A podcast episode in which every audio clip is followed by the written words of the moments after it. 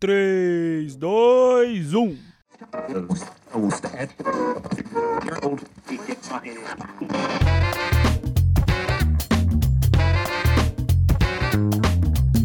Fala galera, sejam bem-vindos à primeira edição do Cine TI, o podcast sobre cinema da diretoria de tecnologia do Banco do Brasil. Agora, além das matérias que os colegas da Edtech já conhecem, nós vamos gravar podcast para debater os filmes e as séries mais marcantes. Nesse episódio de estreia, nós vamos fazer uma retrospectiva de 2019, com os filmes que foram lançados em 2019 aqui no Brasil. A gente vai comentar sobre os filmes e as séries que mais impactaram e no final a gente vai compartilhar uma lista com os nossos 10 filmes favoritos. Eu sou Mariana Araújo, estou aqui com os colegas Roari Moraes, João Gabriel e Jonathan Luiz, da Gerência de Comunicação da Ditec, para me ajudar nessa missão. Meninos, tudo bem? Uhul, tamo Tudo aí. certinho aí, já estamos Tudo nos certo. preparando para julgar a lista alheia. cada um de um lado É. na sala. Exatamente. Pronto, um prazer estar aqui participando do primeiro podcast. Nossa, todo Obrigado pelo educado, convite. porque isso, não é assim É. que funciona. Não é, É, assim que é o debate de isso. filme, não, JG. Não é assim. O nível, né? Tem que ter uma pessoa centrada. Faz, É, a gente está aqui separado, né, com seguranças, porque a gente estava debatendo nossas listas mais cedo e não foi um diálogo muito respeitoso, É, né? vai, vai haver polêmica aqui. Vai haver. teremos problemas, Vai, provavelmente. vamos- espero não ter violência física. Então vai ser o seguinte, para começar, a gente vai falar das melhores e piores séries de 2019. Quem quer ser a, a primeira Cara, Quem vítima? quer ser o primeiro aí? Acho que pior Vamos na existe ordem. um Ordem. Na ordem? Beleza. Mari, começa então? Vai tu. Vou eu. Ó, então vou falar da primeira aqui, que eu acho que pode se repetir na lista de outros colegas aí. É consenso. É consenso. E aí eu vou, eu vou, eu acho que assim, eu falo e quem quiser complementar, mas eu Sim. queria falar de Chernobyl, que foi uma série produzida aí pela HBO. Do pior, não, falando melhor. Não, é uma das melhores Melhor, experiências né? que eu tive. Entendi. Chernobyl que é tão tecnicamente perfeita que ela te transporta para aquele lugar que você não quer estar de jeito nenhum. e pra gente que sabe o que aconteceu, que sabe o que, que significa aquelas cinzas caindo e as crianças brincando Nossa, naquelas cinzas, é horrível a sensação. É, eu só acho que ela é um pouco meio lenta ali no miolinho da série, mas é uma experiência ótima. Maravilhoso É, eu acho Chernobyl. que, que atualmente é uma tendência esse thriller social que eles chamam, né? Que, é- que é essa angústia ali, tipo, de um fato real, que você já sabe as consequências daquilo que aconteceu, e você poder estar ali presenciando cada detalhe, saber o resultado final e que as pessoas não fazem a mínima ideia ali é. A, cena do, do piloto ali, velho. E é. É. um desafio, na verdade, né? Como é que você vai prender os espectadores falando uma história que Exato. todo mundo já sabe, né? E a série consegue fazer isso. Né? A Com série certeza. é É maravilhosa. fantástica. É, É angustiante, angustiante. acho Fica a dica pra todos quem não viu. Todos os prêmios que ele levou aí, acho que. E é uma minissérie bem curta, tem o selo HBO Cinco de episódios, qualidade, é incrível. JG, pode falar a sua aí. É pra escolher a melhor série, né? Não, aí você, a gente vai rodando, enquanto tiver série pra rodando. falar, a gente vai Peraí, falando. peraí, deixa eu ver aqui. Cara, uma série que eu gostei muito, pra mim acho que foi a melhor que eu vi, foi a Boneca Russa. Não sei se vocês viram essa. Eu Ela, assisti, não gostei vi, muito. Ela é bem- Mas você viu? Bastante spoiler também. eu não me importa. ela eu gostei, Gostei muito. Eu não vi Chernobyl. Não, não, achei- vamos evitar a spoiler, premissa- vamos a evitar spoiler, porque aí, às boa. vezes alguém tá A assistindo. premissa da boneca russa eu também não vi, mas achei a premissa maravilhosa. É uma série muito diferente, né? Tá na minha lista. Ela é muito criativa, ela- o tema dela é muito diferente, aí eu, eu, eu acho que é. Ela é interessante, ela é leve, ela- os episódios são curtos, né? Você vê bem rapidinho. É uma série assim, como é- ela, ela é bem curtinha de assistir, não vai dar, é tomar, a muito, tomar muito tempo. Pô, aí É me uma meia hora. é uma É, meia não, eu digo assim, É eu digo porque curto. a Netflix, as últimas séries que eu, que eu venho assistindo, e elas, essas, ela, ela vem com um time que eu acho que tende a ser uma, um, um novo formato, saca? Que, Uhum. tipo É. assim, ela não vai, ela não bate nem nos 50, que às vezes pode ficar muito grande, e ela nem chega, e ela fica entre os 20 e 40 ali, é quase que um Eu acho que nessa média, passa de saca? meia hora, cara. Porque É. assim, uma série que eu queria muito assistir, não assisti por conta do tempo, era o Sherlock Holmes. Sim, Cada sim, episódio é um filme. É um filme. Exatamente. Mas a- o, o legal dessa boneca russa é que assim, ele pega um tema que é batido já, que é o lance dela acordar sempre no mesmo dia. Sim. Né? Ela morre e volta sempre no mesmo dia. A premissa é essa. A premissa é muito Só boa, que velho. a personagem, ela é muito niilista, sarcástica, ela odeia tudo e tal. Então é o jeito como ela lida com a situação é que é o interessante da e ela consegue ser ranzinza e carismática. Isso Exatamente, é interessante. Ela é muito exatamente. porra louca, assim. É, é muito legal, é uma, é uma série bem legal. Vai lá, Jonathan. Tá, eu então, sei lá, eu não vi boneca russa, acho massa, HBO com a Chernobyl, cara, eu trago agora Olhos que Condenam. Pra mim, Ah, Ai, tá na minha lista também. Olha não que vi, pra condenam. não mim, velho, é uma parada que você assiste assim, você fala assim. O que, que foi isso, saca? É um tapa na cara, assim, pra você refletir toda a sua condição e ver assim, velho, tá massa. Tem gente que tá passando uns perrengues aí. Enfim, achei muito boa. É, Ele traz uma sensação pra quem tá assistindo de, de incapacidade, saca? Você vê tudo que tá acontecendo ali, você fala De assim, cara, tá né? errado isso, velho. E, tipo assim, não tem ninguém ouvindo e, e a galera tá sendo prejudicada pra caramba por causa disso e, velho. É, ela tá na minha lista também e ela foi a melhor série que eu assisti em 2019 porque ela me fez, me causou vários tipos de reações físicas e emocionais e eu chorei assistindo. E eu gosto muito do trabalho dessa diretora que ela fala muito sobre, sobre como é ser negro na América. O trabalho dela, ela tem uma sensibilidade muito forte para falar disso. Ela tem dois filmes que eh, são muito bons. Um é o Selma e o outro é o 13 Terceira Emenda, que fala sobre o sistema prisional lá dos Estados Unidos e como eles escravizam os presos. Enfim, essa mulher é fantástica e essa série, cara, é, é assim, eu não sei se eu tenho coragem de assistir de novo. Tamanho foi o, o, o baque que eu levei, que acabou, eu fiquei mal, mal. Cara, eu mal. acho que uma das primeiras reações que você tem depois que você assiste ela, durante tá assistindo assim, velho, eu vou pesquisar esse caso, velho, que não é possível Exatamente, eu que pesquisei aconteceu muito. isso tudo. E tipo assim, a sensação que você tem assistindo aquilo é que assim, velho, o que eles estão retratando, acho que não foi tipo assim 10% do que os caras passou lá dentro, É. saca? Então, tipo, velho, é Exatamente. Inclusive, pra quem assistir, você vai- é é uma série do Netflix e lá dentro tem uma entrevista que a Oprah fez com os, os cinco que foram condenados. Né? A, a história dele é que são cinco jovens que foram condenados injustamente é, por um o estupro de uma, de uma moça e eles tiveram a vida destruída, enfim, um caso real. E a- acabando de assistir a série, você pode ir lá no Netflix, tem um especial em que a Oprah entrevista eles. Maravilhoso, maravilhoso. Cara, eu acho que é quase obrigatório você ter Não, é assistir obrigatório. a série Ah, e ver a entrevista. Não, não tem é, como. Então, o cara tipo vai, assim, é- pes- vai querer É saber ali mais. o, o quinto episódio, saca? É meio que, É. velho, lá você tem um contato real com os caras que passaram por isso e você vê claramente no depoimento de cada um a sequela que ficou desse período na vida deles, tá ligado? Então, É, é, você percebe como você é privilegiado. exato. Essa é a palavra. É impressionante. Melhor coisa que eu vi em 2019. I don't think we should admit to something that we didn't do. Okay, we keep fighting.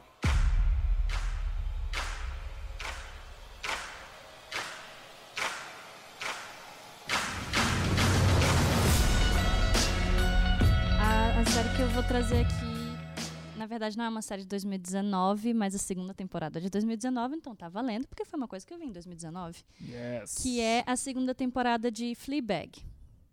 Oh, sériezinha do coração. Sensacional, Sériezinha do coração. Sensacional. É um humor, assim, super ácido. Os episódios são super rapidinhos, menos de 30 minutos. E tem uma, uma quebra da, da quarta parede que é, é sensacional. Você Genial. fica se perguntando, meu Deus, e ela fez tudo, né? Sim. Ela. Phoebe Waller-Bridge escreveu, dirigiu, fez tudo é, na levou- série. levou- ela é levou atriz o Globo, não principal. levou? Ganhou tudo que é Ganhou prêmio, que é merecidamente. É Muito muito boa mesmo essa série. E eu tava conversando com a Mari outro dia, a gente perdeu uma tarde falando Sim. disso. Como ela retrata, lógico que é a visão de uma mulher, né? E ela retrata ah, o homem. Aliás, todos os personagens são extremamente humanos, né? Medíocres, Porque é. eles são. Eles, eles são péssimas pessoas, mas também boas pessoas em alguns momentos. Mas os homens na série são extremamente patéticos, vulneráveis, e isso é muito legal. É muito bom. É muito bom de ver isso. É, e é uma série realmente muito boa. Tá aí, eu- assi- eu essa série. na minha Bota lista. na lista. Essa é daquelas Vale séries que você vê e mata, você quer matar de uma vez, assim, porque É, eu vi a primeira temporada numa noite só. ela é muito gostosa de assistir. Você assiste bem rápido mesmo. É bem rapidinho. E é, é bem bacana mesmo. Você fica de cara. E é, e é um tipo de humor diferente, né? Apesar da gente já conhecer, assim, algumas coisas de, de humor britânico, essa quebra da, da quarta parede traz um, um diferencial, né? É, Que ela eu- tá vivendo ali o momento, e aí do tipo super estressada, aí ela olha pro espectador, faz um deboche. Ela é muito debochada, É. eu amo gente debochada. Eu, particularmente, não sou muito fã do humor britânico. Tem coisas que eu não entendo, que não funciona pra mim. Uhum. Mas essa série, ela. Aliás, ela, tudo que ela tenta fazer quando ela vai fazer a parte dramática é muito boa, é emocionante Sim. de verdade. Quando ela quer fazer você rir, você ri. É muito boa. Realmente muito boa. Vamos, tem- eu tenho mais aqui, tem mais algumas vamos, aqui. Vamos lá. Ó, eu tenho uma aqui que é o seguinte. Esse ano saiu uma série polêmica que é o Watchmen, né? O Watchmen, quem é mais nerd aí que nem eu, conhece, tem um quadrinho que é considerado a bíblia dos quadrinhos, que é o Watchmen. E aí os caras falaram, vamos fazer uma série de Watchmen e a galera se revoltou na internet. Falou, não mexam com o meu quadrinho, pelo amor de Deus. Sempre tem, né? Sempre, tem. E aí o que aconteceu? Chamaram o Lindelof, que é um, um dos seres humanos que eu mais admiro no mundo, que é o cara por trás de Lost e por trás de The Leftovers, que é aí tá no meu top 3, uma série maravilhosa. E o Lindelof ele é um cara muito bom pra fazer mistério, pra deixar você com a pulga atrás da orelha. E falaram, ó, você vai fazer uma série de Watchmen. E aí o que, que ia sair disso? O cara pegou e criou uma história nova, uma continuação ca- pro quadrinho, que aborda conflito racial, que fala sobre uma, o massacre de Tulsa, que foi uma coisa real que aconteceu e que ninguém sabe dessa história. E é uma obra-prima. É a segunda melhor coisa, só perde pro Olhos que Condenam, porque fica difícil a competição. Mas é maravilhoso. Você acaba um episódio, você quer pesquisar, você acha easter egg, Mas você acha significado por trás. O- é Vamos lindo. supor, pra quem não Lindo. leu o quadrinho, É, qual vale que é a, Pra quem a- aí que tá, pra quem que é não o, leu o o quadrinho, bizu? Qual que é o bizu aí, pra quem não leu o quadrinho? quem não leu o quadrinho vai assistir, vai gostar, mas vai ter a experiência reduzida aí em pelo menos uns 30%, eu acho, 40%. Quem leu o quadrinho e até assistiu o filme, que tem o filme é, que já fizeram de Watchmen, é, acho que vale mais a pena Mas você falou- primeiro você falou ver que tem um isso. vídeo no YouTube que tem meio que um... É, no um- YouTube você acha um vídeo que o pessoal meio que resume o Explicando, quadrinho né? e conta. Aí É interessante você ver antes de assistir. E mais um ponto positivo, tem a Regina King, que é incrível, maravilhosa. Essa atriz ganhou o Oscar no ano passado pelo filme Se a Rua Bill Falasse e ela arrebenta, enfim. Watchmen. Eu amo Lindelof, só queria dizer isso. Lindelof está ouvindo com certeza. Lindelof, Ah, eu te mas amo. com certeza. Com certeza ele tá ouvindo.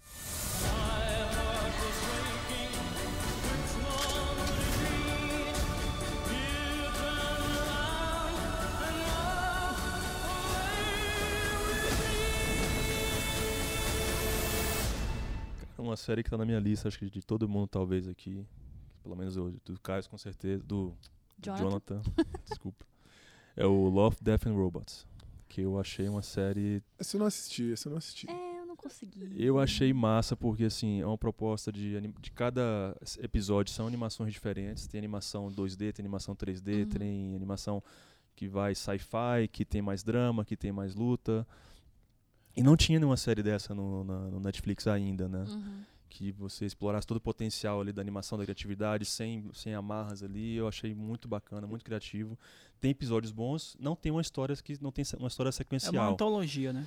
Isso mas aqui é legal, com né? animadores diferentes? São, é, tipo assim, Aham. o massa da série é que, tipo assim, ela tem uma. a- é bem eclético os estilos de animação. Então, assim, são estúdios Sim. diferentes. Não tão diferentes, né? Que o mesmo estúdio faz, tipo, técnicas diferentes. Uhum. Mas visualmente são bem legais, assim, são bem individuais a- cada episódio, assim. Pra quem gosta de Uhum. animação, acho que é um presente, né? É Assim, é, é realmente a ideia de ser um. de- traços diferentes, histórias diferentes, é legal. É, é quase que uma é coletânea de vários curtas, na verdade. são vários né? curtas. São- o estúdio principal ali é o Blur, que eles fez a maioria das animações, Sim. mas tem muitas animações boas. Assim, tem, acho que, não sei se é a terceira que fala de uma de uma mulher que ela assassinou, mas não assassinou, e não sei o que, não posso contar muito, senão vai dar spoiler, mas é uma das que é bem bacana. Tem muita história bacana, acho que vale a pena assistir, assistir pelo menos um ou dois episódios ali que você vai, vai curtir. É, eu vou manter no campo da animação também com, com JG pra quarta temporada de Rick and Morty, que foi lançada no finalzinho de 2019. Já saiu da Netflix também. Se eu não tô enganado, acho que são quatro ou cinco episódios, alguma coisa assim. Então, assim, velho, mantém a linha de Rick and Morty. Eu acho que eles acabam até mais sóbrios, por incrível que pareça, assim. Tipo, tem uma linha que... é- eles, eles ficam mais na crítica social, esses episódios novos, sabe? Então, tipo assim, até pela situação atual dos Estados Unidos, eu acho que tem Uhum. muito desse lance da crítica política em cima dos episódios, é, somada com a loucura que sempre é da, da- dos universos múltiplos e tudo. Assim, acho que foi, foi, um, foi muito bom O também. Rick and Morty é impressionante o fenômeno que virou, né? Ele conseguiu falar com uma galera. Esse eu não, não consigo entender, não consigo. Eu preciso assistir mais o Rick and Morty, porque é impressionante. Acho que ultimamente foi o principal, principal animação, assim, que. Cara, eu acho que, é, tipo assim, eu, não, eu ainda não vi Bojack, mas eu acho que o Rick and Morty e Bojack Horseman, acho que, tipo assim, acho que eles acabaram se tornando grandes ícones da animação adulta, saca? Eu acho Sim. que a animação adulta sempre carregou um estereótipo ali de ser uma coisa que falou de sexo ou que tem Uhum. muito palavrão gratuito, saca? Assim, eles conseguem ir pra essa outra vertente que é tipo assim, que é a crise existencial, que é a crise da meia-idade ali dos 30 anos, tá ligado? É tipo assim, São os novos Simpsons, os novos Family Guy, será? Ah. Será o, que o- o futuro nos responderá. Exatamente. Tem mais, Mari? Agora começou a rainha Drama Queen. Eu, particularmente, meu gênero favorito é drama. E a segunda temporada de Big Little Lies.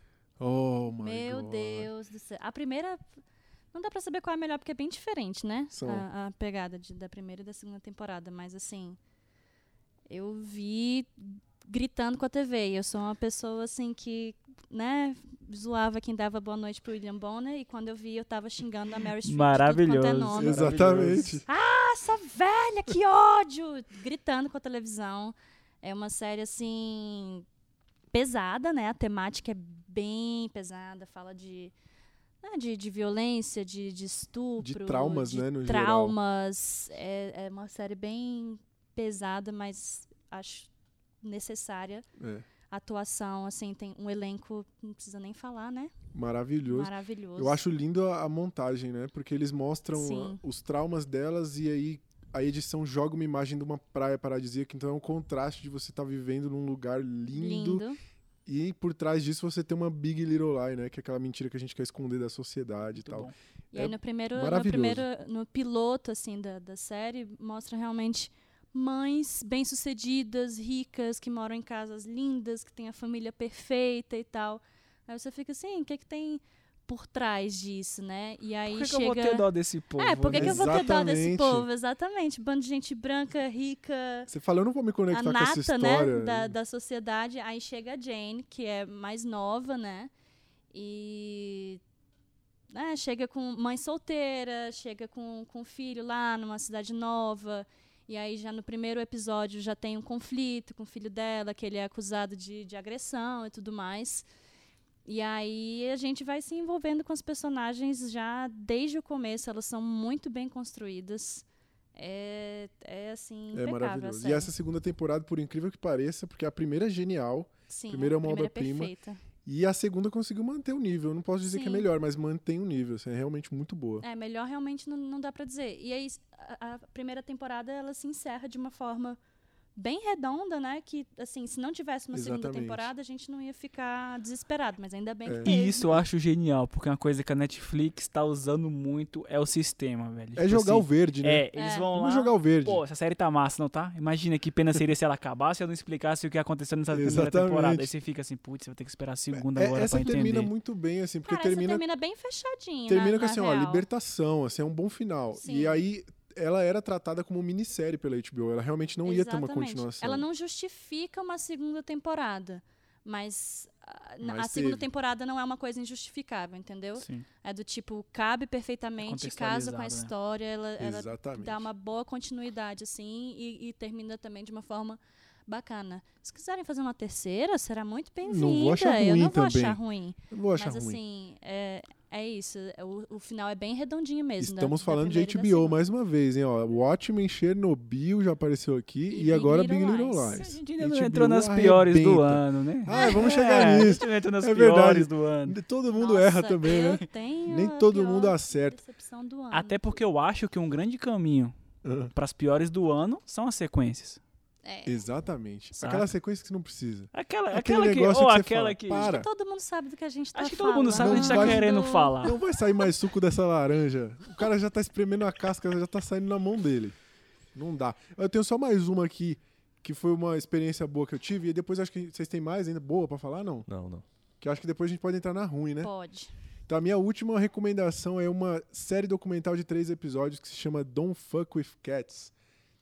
Que é um documentário que vai explodir sua cabeça. Ele é muito bem editado, mas assim, a cada 10 minutos, eu vou dizer, acontece uma coisa que você pausa e você fala, não é possível que isso é real. É, ele conta a história de um rapaz que postou um vídeo na internet onde ele matava dois gatos. E a gente sabe que quando você mexe com bichos na internet, o Não, pessoal gato ainda, maluco. velho. É. Gato. E aí as pessoas montam um grupo no Facebook pra vou achar esse cara. Começa a printar o quarto, lá, as imagens que aparecem no vídeo. Ah, esse objeto aqui foi comprado não sei aonde. Então essa investigação online vai evoluindo e quando termina a série, nos três, no, terceiro episódio, você fala, não é possível, não é possível, isso daqui é, não aconteceu. É fantástico essa série, maravilhosa. É Assista. uma série ela saiu no fin... é, tem no Netflix e ela saiu no finalzinho de 2019, em dezembro. Hum. É uma série curtinha. Muito boa. Dá pra assistir Bem rápido. São curtinha. três episódios. Cada né? episódio tem uma hora, 50 minutos. É um filme que eles dividiram em três episódios. Massa. Muito bom, muito bom. vendo. É, é, é, é quase, é quase um link ali pra Black Mirror, que, tipo assim, acho que esse ano também saiu a quinta temporada de Black Mirror. Então, tipo assim, Black, Black Mirror é aquilo, assim, é- vem, vem num, num decrescente. Você, eu É acho que ela começou muito alta. ela começou né? muito Sim. alto, o sarrafo tava muito em cima e É, depois realmente. manter aquele nível era Desceu praticamente nível, Mas impossível. ainda tá bom de assistir. né? É. E aí, chegamos na quarta, onde teve uns episódios bem mais ou menos. Assim, a quinta tem episódios bem legais. Tipo assim, eu, eu particularmente achei bem. Eu curti, cara. Eu curti. Acho que é porque a quarta teve episódios muito fracos. Então, assim, quando a quinta veio, Foi um alívio. foi quase que uma surpresa, saca? Assim, são episódios redondinhos, assim, que, que tipo assim, não, não viajam demais, mas, cara, são situações que você fala assim, caraca, isso é muito Black Mirror, tá ligado? Massa. Tava dando saudade de falar essa frase. é, tava né? dando saudade. Isso é muito Black Mirror. E aí, vamos falar do Bora que é pras ruim, né? ruins, então. Eu tenho só uma aqui. Eu tenho só uma Eu tenho também. só uma ruim. Que- Fala você primeiro, Maria Sua. Ah, um- ah, é, eu não, não consigo botar em palavras assim o tamanho da minha raiva, decepção, que foi a última temporada de Transparent. Transparent foi a série que me fez assinar um serviço de streaming. Não né? Tamanho nome, né? foi o meu amor. Eu mais. gostei tanto, eu vi na casa de umas amigas e eu gostei tanto da série que eu falei, eu vou assinar, eu vou assinar a Amazon Prime. E eu assinei. E eu vi a série todos os dias, né? A gente tinha um relacionamento. E a série é Virou parte perfeita, da família. virou parte da família. Eu fazia parte da série quase. Eu vivia aquele drama, eu sentia a dor dos personagens. Pra eles fazerem o quê? Com a última Como que temporada. terminaram, Mari? Conta pra Olha, gente. olha, é, é inexplicável. Eles decidiram, eles tiveram a brilhante ideia da última temporada, a temporada que encerra a série. Eles fizeram um musical de duas horas. Opa, Nossa! Opa! Só, só contextualizando que a série não é Nossa. musical, em nenhum momento teve isso. Não, não tem. Assim, apesar de ter uma trilha sonora muito legal, não é sobre música. Não Mari. é sobre. Não é sobre isso, né? É uma mulher trans de 60 anos que se assume para os filhos depois de muito tempo, divorciada e tudo mais. E a gente tem contato com todas as dificuldades de uma pessoa trans na, na terceira idade, de se assumir para a família, dos preconceitos que ela sofre na rua, problema para usar banheiro público e, e todo esse tipo de coisa. É de uma delicadeza e, e, assim, de, de uma profundidade. Os personagens eles são tão bem construídos. Não é aquela coisa, ah, o personagem bom ou mal. É do tipo, vai ter um lado Humanos, extremamente né? bom e vai ter um lado extremamente perverso. Eles são loucos, assim, né? E aí eles fazem, eles pegam essa série que é absolutamente brilhante. E aí, pra encerrar, eles fazem um musical de duas horas.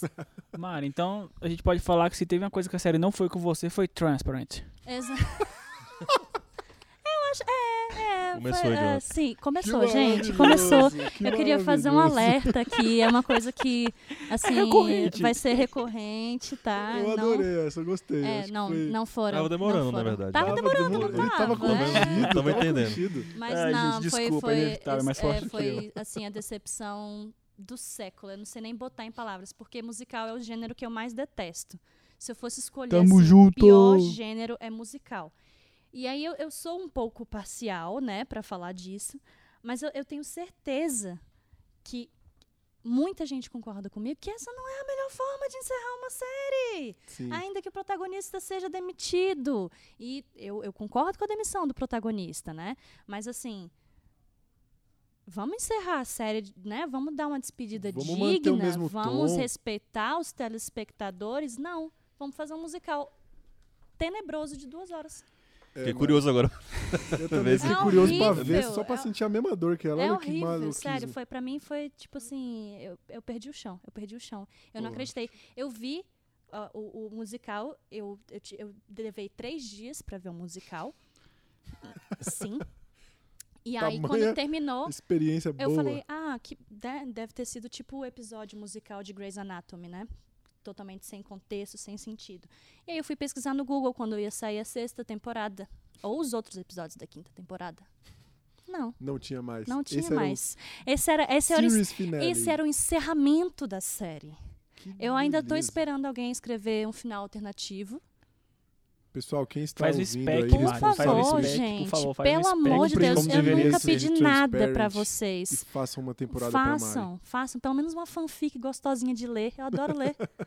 Pelo amor de Deus. Resolveu o problema. É, eu pronto. entendo muito a sua dor, Mari. Porque, antes disso, só queria comentar que eu coloquei aqui uma men- menções honrosas que eu, eu não vou comentar, eu acho Tá, mas, que, ó, acho que a gente não percebeu, a gente tá coloquei- com um elefante na sala aqui. coloquei né? boneca tá russa. todo mundo aqui rodeando, mas não vai É, chegar, né? Ó, menções honrosas, eu coloquei Boneca Russa, coincidentemente, que o JG trouxe, e a terceira temporada de Stranger Things, que eu achei legal, foi bem boa. Mas vamos falar agora, eu, eu, eu sofri a dor que você sofreu, porque eu sou um grande fã de Game of Thrones. Eu li todos os livros que saíram até agora, tô desesperado pra sair um livro novo. E os caras me vieram com essa temporada que foi um lixo, foi um lixo, descaracterizaram personagens, o final não fez sentido, criaram, fizeram coisas que os fãs queriam, casalzinho, co- coisa que Game of Thrones nunca foi. Foi revoltante. Eu fiquei mal. Eu ia. o- E, e, assim, o que é mais triste é porque Game of Thrones, acho que das últimas séries que foram lançadas, foi a maior série que foi lançada. Assim, criou um É, fenômeno eu de acho- juntar Criou. pessoas é um fenômeno. pra assistir o episódio daquela semana. Eu não, eu não sei, eu fui velho. ver o último episódio, eu nem vi a série. Era um fenômeno. evento. Trouxe Ah, pessoas não. pro bar pra assistir. Cara, eu acho Exatamente. que pra cinemas. surgir um fenômeno assim, pra TV, pra ter essa comoção, depois de Avenida Brasil e Game of Thrones, não Vai sei. demorar. Tá vai difícil, né? demorar, velho. Vai demorar porque anos. E aí, pra encerrar essa história brilhante, o que, que a HBO faz? Joga tudo no lixo e cria um final triste, vergonhoso. Eu não quero mais falar sobre isso, que eu fico muito revoltado.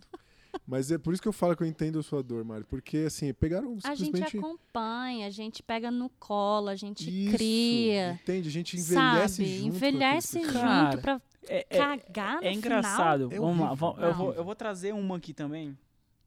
Que é novelão, que eu gosto de novela, né? final. Uhum. A última temporada também, até o momento, de Vis a Vis. A The Orange and the Black da Espanha. É, tipo isso. Mas qual que é o lance? Assim, você começa a perceber que tem um padrão. de- de- que se você for analisar até agora que as últimas, todas são as últimas temporadas da série. Eu não sei se as É pessoas não mesmo, né? conseguem tá terminar, acontecendo? se as Eu pessoas acho que começam é um a série. que e- tá em- é, invadindo, assim, né? Um lado sádico da pessoa. Fala, Quero ver eles sofrerem. É, porque também. foi exatamente mais ou menos Pode isso. Tipo ser. assim, a gente tem claramente um problema de contrato da Netflix, onde a protagonista aparece na terceira temporada, que não foi em 2019, mas ela aparece dois episódios e some e volta no último da quarta. Então, tipo assim, a protagonista, acho que eles não tinham contrato renovado, ela tá fazendo outra parada, e a Netflix assumiu o que veio da Espanha. Hum, E, velho, foram tocando sem ela e tal, resolvi, mas, velho, o último episódio você fala assim, não, velho, vocês estão brincando comigo, não terminou assim, velho. Então, assim, pra mim, eu falo assim, cara, decepcionante. É, o decepcionante. Vis a Vis acho que ninguém aqui mais viu, né? Eu vi Uhum. uns episódiozinhos com a minha sogra, que ela tava em casa, e ela, tá, ela adora. E eu tava vendo e eu achei bem legal, assim, cara. Eu, Eu quero os ver episódios que eu vi é certeza, bem violentos. não, certeza que era da- a- ainda era quando era a emissora da Espanha fazendo, É, porque Eu vi totalmente fora de contexto, assim, mas eu achei legalzinha. Parece que é uma série que tem uma trama porque a boa. mudança é brusca esteticamente de quando a Netflix assume, saca? Então Uhum. fica aí, não assista Vis-a-Vis que você vai ter uma decepção. Não assista Game Ou of assista Thrones. até, Assista, assista eu até a a segunda segunda. temporada. Aí, é. eu vou fazer uma pergunta pra vocês. Quando a série é ruim, o final é horrível, como Transparent, como Game of Thrones, Eu e o indico Vis-a-Vis, Transparent, é só não ver a. a Vale a jornada? temporada. Vale. a pena a jornada? Vale, mas não se decepcione. Eu já passei por isso, pra vocês não passarem por isso. Não vejam a quinta temporada de Transparent, veja só até a quarta. Estamos aqui e para aí isso. é isso, fica com o final Exatamente. na Mas eu te pergunto, cabeça, Rory, você- inventa. Ah, Como fãzaço de Game of Thrones, vale a jornada? Vale muito. Tem Vale. momentos épicos. Game of Thrones vale a jornada. Mas o final é revoltante, aí você fica refletindo, pô, gastei oito anos disso. É que você lê os livros, né? Mas eu leio o livro, faça isso, leia o livro. leia o livro. Se você não quiser ver a série, são melhores. JG, você tem alguma coisa procure ruim uma que você viu? fanfic. Cara, o seriado que eu comecei a ver e não consegui terminar foi o The Good Place. Não sei se alguém. Quando abandona ver. é triste. É. Quando abandona é, porque É. realmente. A premissa era boa, assim, era. é, Eu também abandonei The Good Place. Eu tinha, também abandonei. tinha que ir pro, pro lugar, lu- lugar bom, lugar ruim, ela acabou indo pro lugar bom, não era o que ela esperava. Assim, a premissa era boa, começou bem, mas, mas sei lá, não, eu não consegui ver mais do que dois, três, quatro episódios. É, Eu esse não- negócio de lugar bom, lugar ruim, me, teve, me fez lembrar de outra que tá aqui na minha lista, que foi a segunda temporada de 3%. É, não Porque a vi. primeira temporada eles lutam pra ir pro lugar bom, aí quando chega no lugar bom percebe que tem um lugar melhor ainda. Aí fala assim, ah não. Eu Aí não- vira 1,5%. Aí eu não aguento né? essa história de novo. Então era Aí é 1,5. Era 1,5% 1,5, não era devia ser. 3. É, eu acho, eu acho que Eu desisti no, primeiro, no, as, no as piloto. séries elas criam regras e elas têm que seguir essas regras. Elas ficam criando regra pra criar depois um monte de exceção. Justo. Aí Exatamente. não tem um, um- um compromisso, né, com a verossimilhança, com, Justo. com nada e me, me perde. Mas é o que eu Quando é tava assim. conversando, a gente tava conversando lá do caso do Watchmen, por exemplo, que foi feito como minissérie. O Lindelof falou que não quer fazer mais, não vai fazer mais. E a HBO confirmou que não vai fazer. Mas aí daqui uns anos o que acontece? O Lindelof justificou que é porque ele não tem uma história pra contar mais de Watchmen. Mas aí pinga um contratinho novo, milionário, não é? Olha só, tem uma história aqui no meu bolso. Não, e dessas, os caras vão esticando essas coisas e acaba tendo esse dessas aí eu só não quero que role a segunda temporada de Chernobyl, né? Ai, não precisa. Não, né? aí é. Aí, olha, vou- vou- não vou te falar que isso não vai acontecer, mas eu acho que já, a Já história já deu, tá né? contada, né? Tá redondinho. Outra decepção, JG. Então, eu não vi muitas séries. Essa foi essa que eu, que eu vi e que eu não consegui terminar. Te marcou Que negativamente. marcou neg- negativamente. Mas não, eu não vi esse ano muitas séries e muitos filmes como vocês viram. Então não, não tenho tantos pra falar. Mas essa foi uma que eu lembrei. Mas ainda eu fiquei, bem. Eu fiquei empolgado pra ver. Comecei a ver e não consegui terminar. Você teve poucas experiências negativas, isso é É, ótimo. Isso é bom, né? É, isso é uma coisa boa, isso é bom.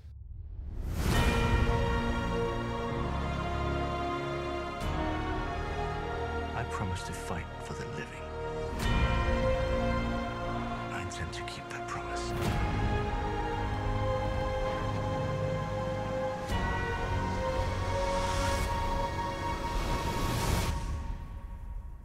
Beleza. Agora a gente vai falar das maiores surpresas. Aqueles filmes que a gente foi ver com o pé atrás, que a gente não dava nada, mas que no final a gente acabou pagando a língua. Qual foi a sua Opa. maior surpresa? Eita. Agora a categoria de Essa- filme. essa né? vai Uai, ter agora é só de polêmica. Ó, filme. eu tive, eu tive duas grandes surpresas no cinema. A prime... Eu vou falar uma. A primeira que eu ia em homenagem ao Edu, que tá aqui nos ouvindo, nosso, Ouvindo? nosso técnico. tá Ouvinte ouvindo? fiel, Edu. O está Edu, dormindo aqui. o Edu Essa é realmente é um Edu. ouvinte fiel. O que acontece? Teve um filme que eu fui ver e eu já fui com a expectativa baixa. Eu sou daqueles que gostam de ver crítica e eu vou influenciado sim pela opinião da crítica. Já fui odiando e eu me diverti, tive uma experiência boa que foi o Aladdin. Maravilhoso. Surpreendentemente, Eu acho que a gente foi com o é mesmo bom. sentimento. A gente foi com o mesmo sentimento que também tem tá na minha vários lista. problemas que, se for, se for discutir, realmente não supera a animação original. Tem vários. os alguns personagens ficaram bem fracos. O Jafar, por exemplo, é, É. péssimo. O vilão é péssimo. Mas o filme é bem divertido. O gênio do É Will Smith é gostosinho, muito né? Tipo, bom. é um filme divertidinho de É, ver. e, e os números musicais são muito bons. Então, porque me o- surpreendeu. Sim, Me sim, surpreendeu. sim, sim. É porque o Aladdin, além de estar nessa categoria de maiores, de maiores surpresas, ele tava naquela de não precisava, né? Também. Então, Tem uma eu ca- acho categoria que não precisava. Mas como você se deu ao trabalho de fazer, ela vai dar uma partilha acho que eles outra. fizeram com qualidade, assim, na medida do possível. Não, achei muito bom. O Will Smith tá maravilhoso nesse filme, Sim. velho. O Will É, Smith é realmente, sensacional, realmente. velho. Ele- sensacional. quem não gosta do Will Smith é difícil, é um cara muito carismático, né? Cara, o que a gente tá falando da Emma Stone é aquele tipo de ator que às vezes eles fazem escolhas ruins e fazem esses filmes, filmes ruins, Sim. mas é o cara. Mas tá acho que ele, ele segura o filme, velho. Ele segura o filme no Aladdin, ele segura o filme. É. E eu lembro que, velho, quando saiu, eu falei assim, ah, o Smith vai ser o Aladdin. Eu falei, velho, como assim vou meter o Smith de azul no filme? E aí você assiste e você fala assim, velho, ele ficou massa, Ficou saca? legal. Ficou legal. Você- Ficou os primeiros cinco minutos você usa pra se acostumar com aquela imagem do gênio, né? mas depois passou Sim. e é é uma boa experiência. Não foi tão ruim quanto eu esperava. E a outra foi um filme que eu cheguei até a tirar sarro, porque no trailer ele falava que era o filme mais esperado do ano. E eu pensei, caramba, que presunção, né? Porque esse ano tem Vingadores, esse ano tem Star Wars, que foi o Bacurau. O Bacurau que Eu curti. Assim, eu já achava que ele ia ser bom, mas eu vi o hype, vi esse lance do trailer, falei, não é possível que esse filme é tão bom assim. E, assim, deixando qualquer conotação política de lado, vamos ignorar tudo isso. É um filme muito bom. Tecnicamente é muito bom. Eu tava Cara. falando com o Jonathan, ele lembra um pouco a direção do Tarantino, Sim, né? velho, ele- Parece que é um Tarantino do, do o- sertão, assim. é o uma massa do Bacurau, boa. velho, é tipo assim, ele tem a estética Brasil, tá? Que você olha pro Bacurau, tipo assim, velho, primeiro, primeiro 10 segundos de filme, você fala assim, velho, que filme brasileiro, saca? Tipo assim, Sim. é aquela fotografia amarelada, aquele sol queimando. Então, assim, velho, isso é muito Brasil. sabe? Boa parte do elenco não é ator, eles pegaram nativos ali da região pra atuar, né? Sim, são isso é poucos muito que são bom, velho. atores mesmo. E os atores que são atores, tipo a Sônia Braga, por exemplo, que é uma baita atriz, eles colocam ela lá dentro e ela não rouba. Assim, não tem um momento que, nossa, a Sônia Braga precisa brilhar aqui, porque não a é tá... discrepante, né? Não, é assim, ela é uma, mais foco, uma do né, vilarejo assim. ali. Isso é muito legal, né? Isso é muito É, enfim, Bacurau, filmaço. E foi o uma sur- Lunga. foi- foi uma- o- E os personagens são muito Meu carismáticos. Deus. O Lunga, Deus Lunga. Sim. Foi uma boa experiência também. Me surpreendeu, porque eu esperava menos do que foi entregue pra mim. ali. Muito Gostei. bom, muito bom. Então, minha surpresa desse ano vai ser polêmica. Ai, meu Deus. Ei, vai a- começar a Oba, polêmica. deixa eu agora, Ai, até meu agora. Deus, agora. Edu, segura. Eu fui pra acompanhar uma pessoa que foi a categoria foi essa, né? Que, que você foi assistir até pra acompanhar alguém e Isso. tal. Você não tinha expectativa, Sim. não tinha expectativa nenhuma. Você não gastaria dinheiro Não, se não- fosse pra você. Se eu fosse pra mim, não teria no cinema assim, vou comprar e vou assistir isso aqui. Aham. Não vou. Não, iria sozinho, de não forma iria alguma, sozinho, né? eu não iria escolher. Tivesse só aquilo ali, não assistiria. Eu ia até pra casa. Mas me surpreendeu. Que foi. Eu não vi nem o primeiro nem o segundo, mas eu vi o terceiro e gostei muito. Que foi Minha Mãe é uma Peça 3. Ah, Ah, Eu- sim. Achei Cinema nacional na veia, divertido, cara. É, assim, eu confesso que eu ri pra caramba, assim. é, eu vi, assim, algumas sketches da Dona Hermínia na internet, alguma coisa, achava engraçado, mas nunca ia falar, pô, vou assistir um, um filme desse. Ainda mais de comédia, que eu não curto muito comédia. Eu curto mais drama, ação, suspense, essas coisas. Não pagaria pra ver, mas, cara, eu consegui. Foi, foi divertido, eu consegui rir do início ao fim. Eu acho que uma coisa que eu aprendi também, assim, não ter. Às vezes a gente tem um preconceito com um certo estilo, com uma certa certo tipo de filme. Eu, inclusive, eu tenho um preconceito até com filme brasileiro, assim, dependendo do, do- do- da temática. Eu acho que às vezes não, não, não gosto muito. Mas esse filme, cara, por ser comédia, brasileiro e tudo mais, tudo que eu falei assim, será que vai dar certo isso aqui? Mas eu curti e foi um dos filmes Uhum. que eu mais ri que eu lembro do- ultimamente. Foi, foi esse, esse personagem que foi muito bem construído. Você vai ter muitas lembranças ali da, de alguém da sua família, da sua própria mãe, da sua tia, de alguém. Você não tem como você ver o filme e não se lembrar de alguém que, que é daquela jeito, daquele jeito. Uhum. A minha única crítica a- ao Paulo Gustavo e ao filme é que em certos momentos ele faz um humor depreciativo com algumas categorias, né? Então, por exemplo, a Marcelina, que é gorda. É, cara, ele é super gordofóbico, né? Ele é um desserviço, na verdade, porque a Mariana Xavier, que é a atriz que faz a Marcelina, ela tem super é, um, um papel importante de, de enaltecimento de, de- do corpo gordo, da mulher gorda, de fazer campanha para a mulher usar biquíni no verão e tudo mais. E aí no filme ela é alvo de piada gordofóbica. Assim, o filme é, É a atriz que é a engraçado, filha sim. dele, né? É, exatamente. O filme é engraçado, tipo, é divertido mesmo. Tem muita coisa assim que você fala, velho, é minha mãe, é minha mãe, total. E, e, e ganha o público nessa, né? Porque tem muita coisa aqui que as nossas mães fazem e a gente se Frases que a gente identifica na ouviu, hora, né? frase que a gente ouviu e tal. E, e realmente é engraçado. A minha única ressalva é essa. De vez ou outra ele fazer humor depreciativo com, com minorias. Que Pra mim isso é um não é legal, desserviço, não é né? É A uma gente tá em reflexão válida 2020. porque o papel do humor é, né, É. é uma discussão que a gente sempre tem, né? É porque não papel do humor precisa. nesse tipo Não de- precisa. Já é engraçado a mãe deles fala, a- abriu a boca, a dona Hermínia abre a boca, já é engraçado. É. Entendeu? Então, assim, umas coisas que, que não precisa, né? Do tipo uma coisa que assim. acontecia muito com o Falabella, quando ele tinha aquele sai de baixo. Exatamente. Ele me incomodava exatamente. muito, cara, de você ver o Falabella. É grotesco. Você Era vê gro- hoje em dia, você fala, Jesus amado. Por mais que tá mais suave, mas né, você pode passar sem esse tipo de coisa. Exatamente, exatamente. Mas assim, é- eu tenho que concordar que é um filme divertido mesmo. Eu Mas- entendi a, a indireta que ele deu pra mim aqui com relação ao lance do preconceito, porque eu tenho um preconceitozinho com esse filme aí quando eu vejo lá Leandro Hassum e grande elenco. Quando eu vejo esse tipo de filme, cara, eu jamais vou no cinema pra assistir. Os passos você não viu, então. Os parças jamais, assim, eu julguei muito, assim, julguei muito, não fui assistir. E eu acho que é um, fica uma dica boa aí pra gente parar com isso, porque às vezes a gente perde experiências Sim. boas no cinema Exatamente. por causa desse preconceito. Ó, o Bacurau, poderia não ter visto, por exemplo. Então vamos tentar Abrir os nossos Meu- corações. É, esse ano eu vou tentar abrir minha mente, meu coração, JG. Obrigado pelo, pelo tapa na minha cara. Tá, Rory, esse ano assisto La La Land. Isso É. aí, isso aí. Eu não consegui. Eu não consegui. Cara, de Sua maior surpresa, surpresa, John. minha maior surpresa, acho que o Rory vai entender. como fã de Pokémon, minha maior surpresa é o Detetive Pikachu. É um filme bem legal. Detetive Pikachu, tá aí. É um filme bem legal. Eu Como é, acho. Qual a história? Como é, que você- como é que você chegou a essa Cara, o, o grande. o- a história pra me chegar nesse filme Como você chegou no fundo É, do foi poço? é que eu tenho um filho, você? né? Foi Filho quer ver o? Pikachu, né? Você achava que ele ia Então, ser ruim? Fala, foi Cara, você, foi você, Johnson, não foi seu Foi filho. você que ah, convenceu seus confere. É, Eu preciso é muito de um difícil, filho pra é ter difícil, é difícil você pensar no Pikachu sem pensar no Ash. Uhum. Pra todo fã de Pokémon é muito difícil. Pra mim, Pikachu e Ash é igual caldo de cana e pastel. Vai junto. E um Pikachu. eu Adorei o seu exemplo. É isso, e, um velho. Pi- e é um Pikachu que fala ainda. Por E é um. Pikachu que fala, e Ele não fala. É o Ryan Gosling. Ele não que fala, dubla. ele não fica falando só é pica-pica, ele fala Gosling. mesmo, ele conversa, saca? Então, assim, todos esses elementos, você tem um Pikachu que fala, que não tem o Ash, e é onde é o, o Ryan Gosling. Tudo pra ser ruim, né? Ryan É o Reynolds, Ryan isso, Reynolds, que já fez. Já tá que, já fez o na Lanterna. Verde, é o o Deadpool, Deadpool. fez tudo. Então, tipo assim, vamos lá. É, eu tinha muito receio também ao carisma dos personagens quanto ao CGI, que geralmente fica meio esquisito quando você tem monstros cartoons e você quer trazer ele pra esse mundo de, de computação gráfica, geralmente eles tendem a ficar E muito quando você mescla com atores reais é, também. e fica a tendência é ficar meio assustador assim, virar monstro mesmo. Só que velho, eu acho muito bom o trabalho feito assim, é bem Excelente, legal. É realmente excelente. Eu, acho, eu não bastante. acho a história tão legal quanto poderia. Mas técnica. Mas é, é muito. Pra, pra fãs de Pokémon como eu, que gostam É muito porque de o Pokémon. Pikachu é carismático, né, Não, e velho? você vê a forma como eles foram é, retratados no 3D, com textura. Sim, isso é é muito, muito bom. legal, ficou muito legal, realmente muito bom. Eu gosto.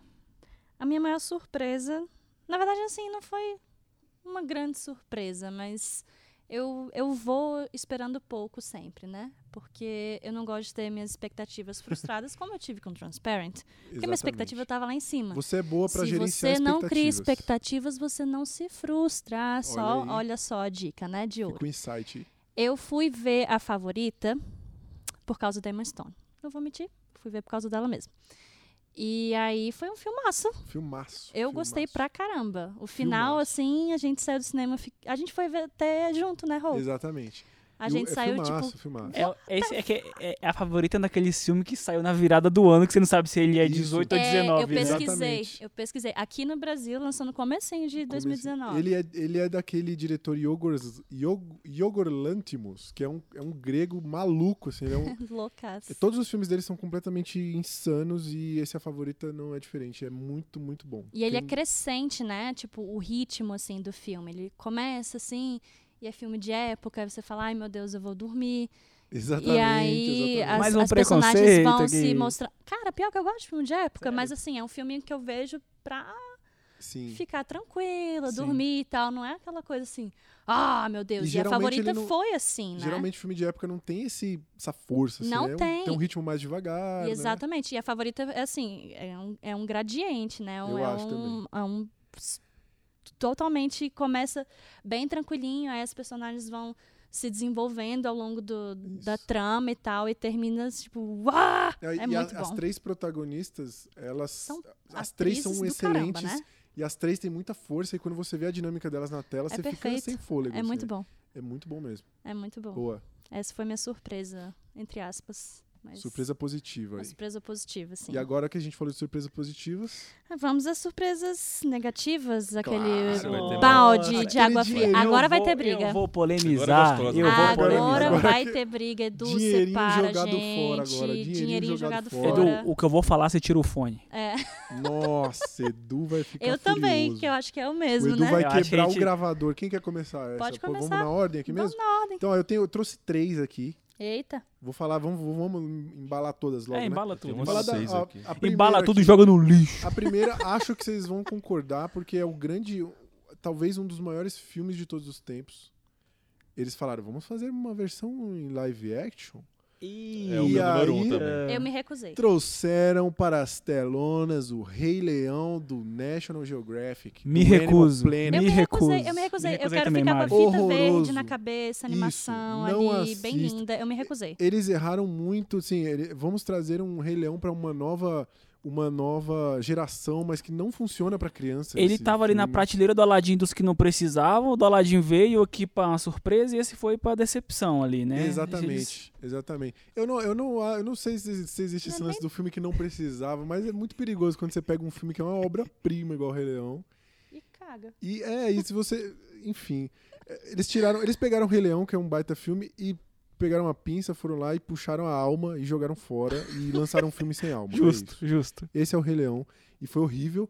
Aí vocês querem fazer mais algum comentário sobre o Rei Leão? não, não? esse aí também tá no meu número um. Você roubou aqui meu número um. Isso aí não é um filme que. É quase que eles- unanimidade, né? eles Acho que esse não dividiu opinião, não. Ele é não ruim divide, mesmo. cara. É um filme que você tem que entender que o o 3D ele tem que tra- trazer uma função para aquilo ali. Uhum. A animação, ela tem toda uma expressividade e, e tudo mais que o 3D para esse tipo de público não tem. É, Exatamente. infelizmente a nossa geração de crianças agora vai conhecer o Rei Leão pelo 3D, um 3D que, cara, como tecnicamente é impecável.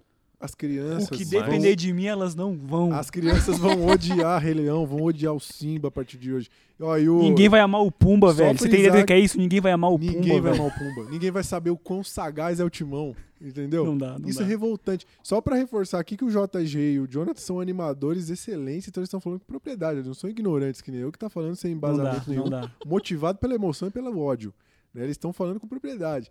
É horrível. Rei Leão é muito é horrível, ruim. é decepcionante. Vocês Decepcionante. viram até o fim? Eu nem Eu vi. vi até o Eu fim. não consegui. Eu vi até o eu não fim. consegui. Eu não consegui terminar o comece- trailer, JG. Quando começou a parte do musical lá, eu falei, pô, esses bichos super real cantam. Não tem nada a ver, É a boca nem horrível. mexia, não tinha sentido. Horrível. Não, É eu, muito eu me ruim. E recusei. eu paguei pra ver aquilo. Você pagou? Olha aí. Nossa, eu não.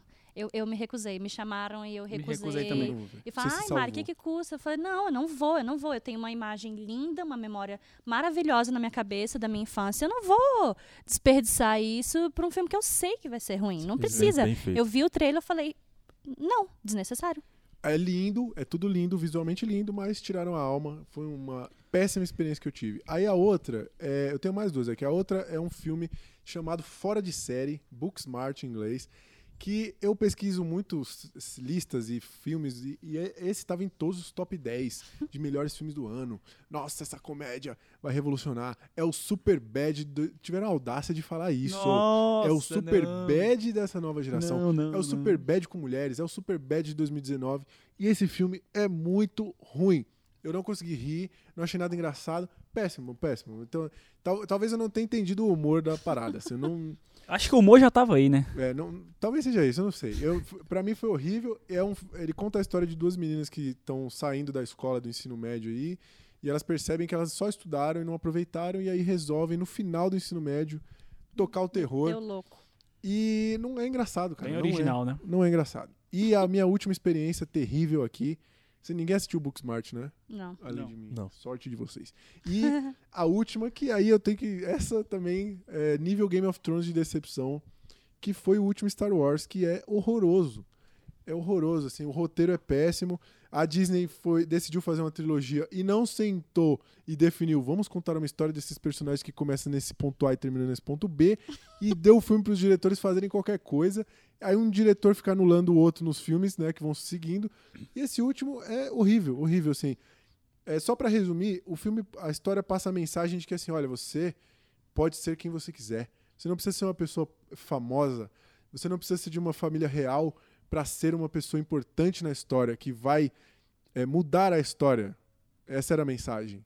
Mas não. O filme terminou dizendo que se você não for um Skywalker, você não é ninguém. É, vira que, virou aquela dinâmica, né? Onde um começa a história, o outro completa, e o outro completa, e no final. Muito ruim, muito. Esse Star Wars foi uma. Foi horrível, horrível. Péssima experiência. Fico revoltado com o que fizeram. Porque o primeiro filme dessa trilogia é muito bom. Eles apresentam os personagens de uma forma muito boa. E, enfim. É isso. Desculpa aí, JG. gente. Eu me estressei. Não, essa, essa sessão estressa, cara. Tem... eu escolhi também aqui os filmes que tiveram muito hype e que eu não curti. Uhum. Que um deles foi até. tá concorrendo até a Oscar, que eu acho que é o Ad Astra. Olha aí, essa é Não polêmica. Eu não assisti o Ad Astra, esse, mas essa é vocês- alguém viu? Alguém, alguém aqui viu? Eu não, Não, vi. não. Não, né? Pô, eu não vou, não vou dar spoiler, mas assim, pô, você tem lá o, o Brad Pitt. É uma Edu tá com um cara história que de- viu. Que. Não. Você viu? E ele vai no espaço, ele tem que explorar o espaço. Eu não vou contar muito da sinopse, mas eu vou contar o que eu não gostei. É assim, você cria uma história, vai contando a história, você vai. É uma coisa, é uma crítica que eu tenho até recorrente com outros filmes aqui.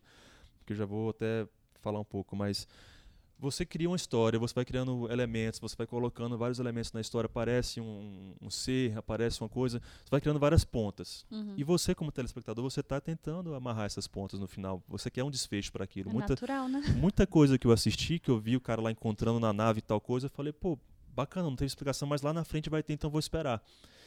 E de- eu fico muito frustrado quando eu tô vê- as- espero lá uma hora, duas, duas horas pra ver filme, o filme é longo. E ele não fecha o que ele começou. Uma coisa é você deixar um filme com é, um, um final aberto, mas que aberto a interpretações. É diferente de você, do roteirista, ter a preguiça do, do, do escritor lá e Uhum. não. Pô, que, por que, que apareceu tal bicho e não teve. Por que, que ele tava ali? Por que, que. Então tinha muitas perguntas que o Brad Pitt tinha no filme que não, ter, não tiveram respostas. O ingresso tinha que vir já com uma caixinha de giz de cera, já que é pra usar a imaginação. Vamos desenhar, pintar aqui, né? Mais ou Eu menos vi o isso. cara. trailer e eu fiquei com preguiça no trailer. Eu, Tipo assim, não foi um filme que fala, pô, tá aí, quero ver. Vou não. assistir. Falei, Pô, tá aí, não vou ver. A atuação do Brad Pitt também não, não tá lá nas- nessas coisas. Ah, pô, o cara tem, cê- tem o Brad Pitt, tem o Tom Lee Jones, tem um baita ator. E é um desperdício de dinheiro e de, de não me decepcionou muito. Uhum. Esse filme já pegando né, o embalo, o Projeto Gemini também, um, proje- um filme que é do Will Smith, a gente fala, pô, o Will Smith tá no filme, vai ser muito bom. A proposta é legal, pô, o cara vai lutar contra a versão dele mais nova. Eu vi no cinema, mas falei, cara, Mas você foi otimista.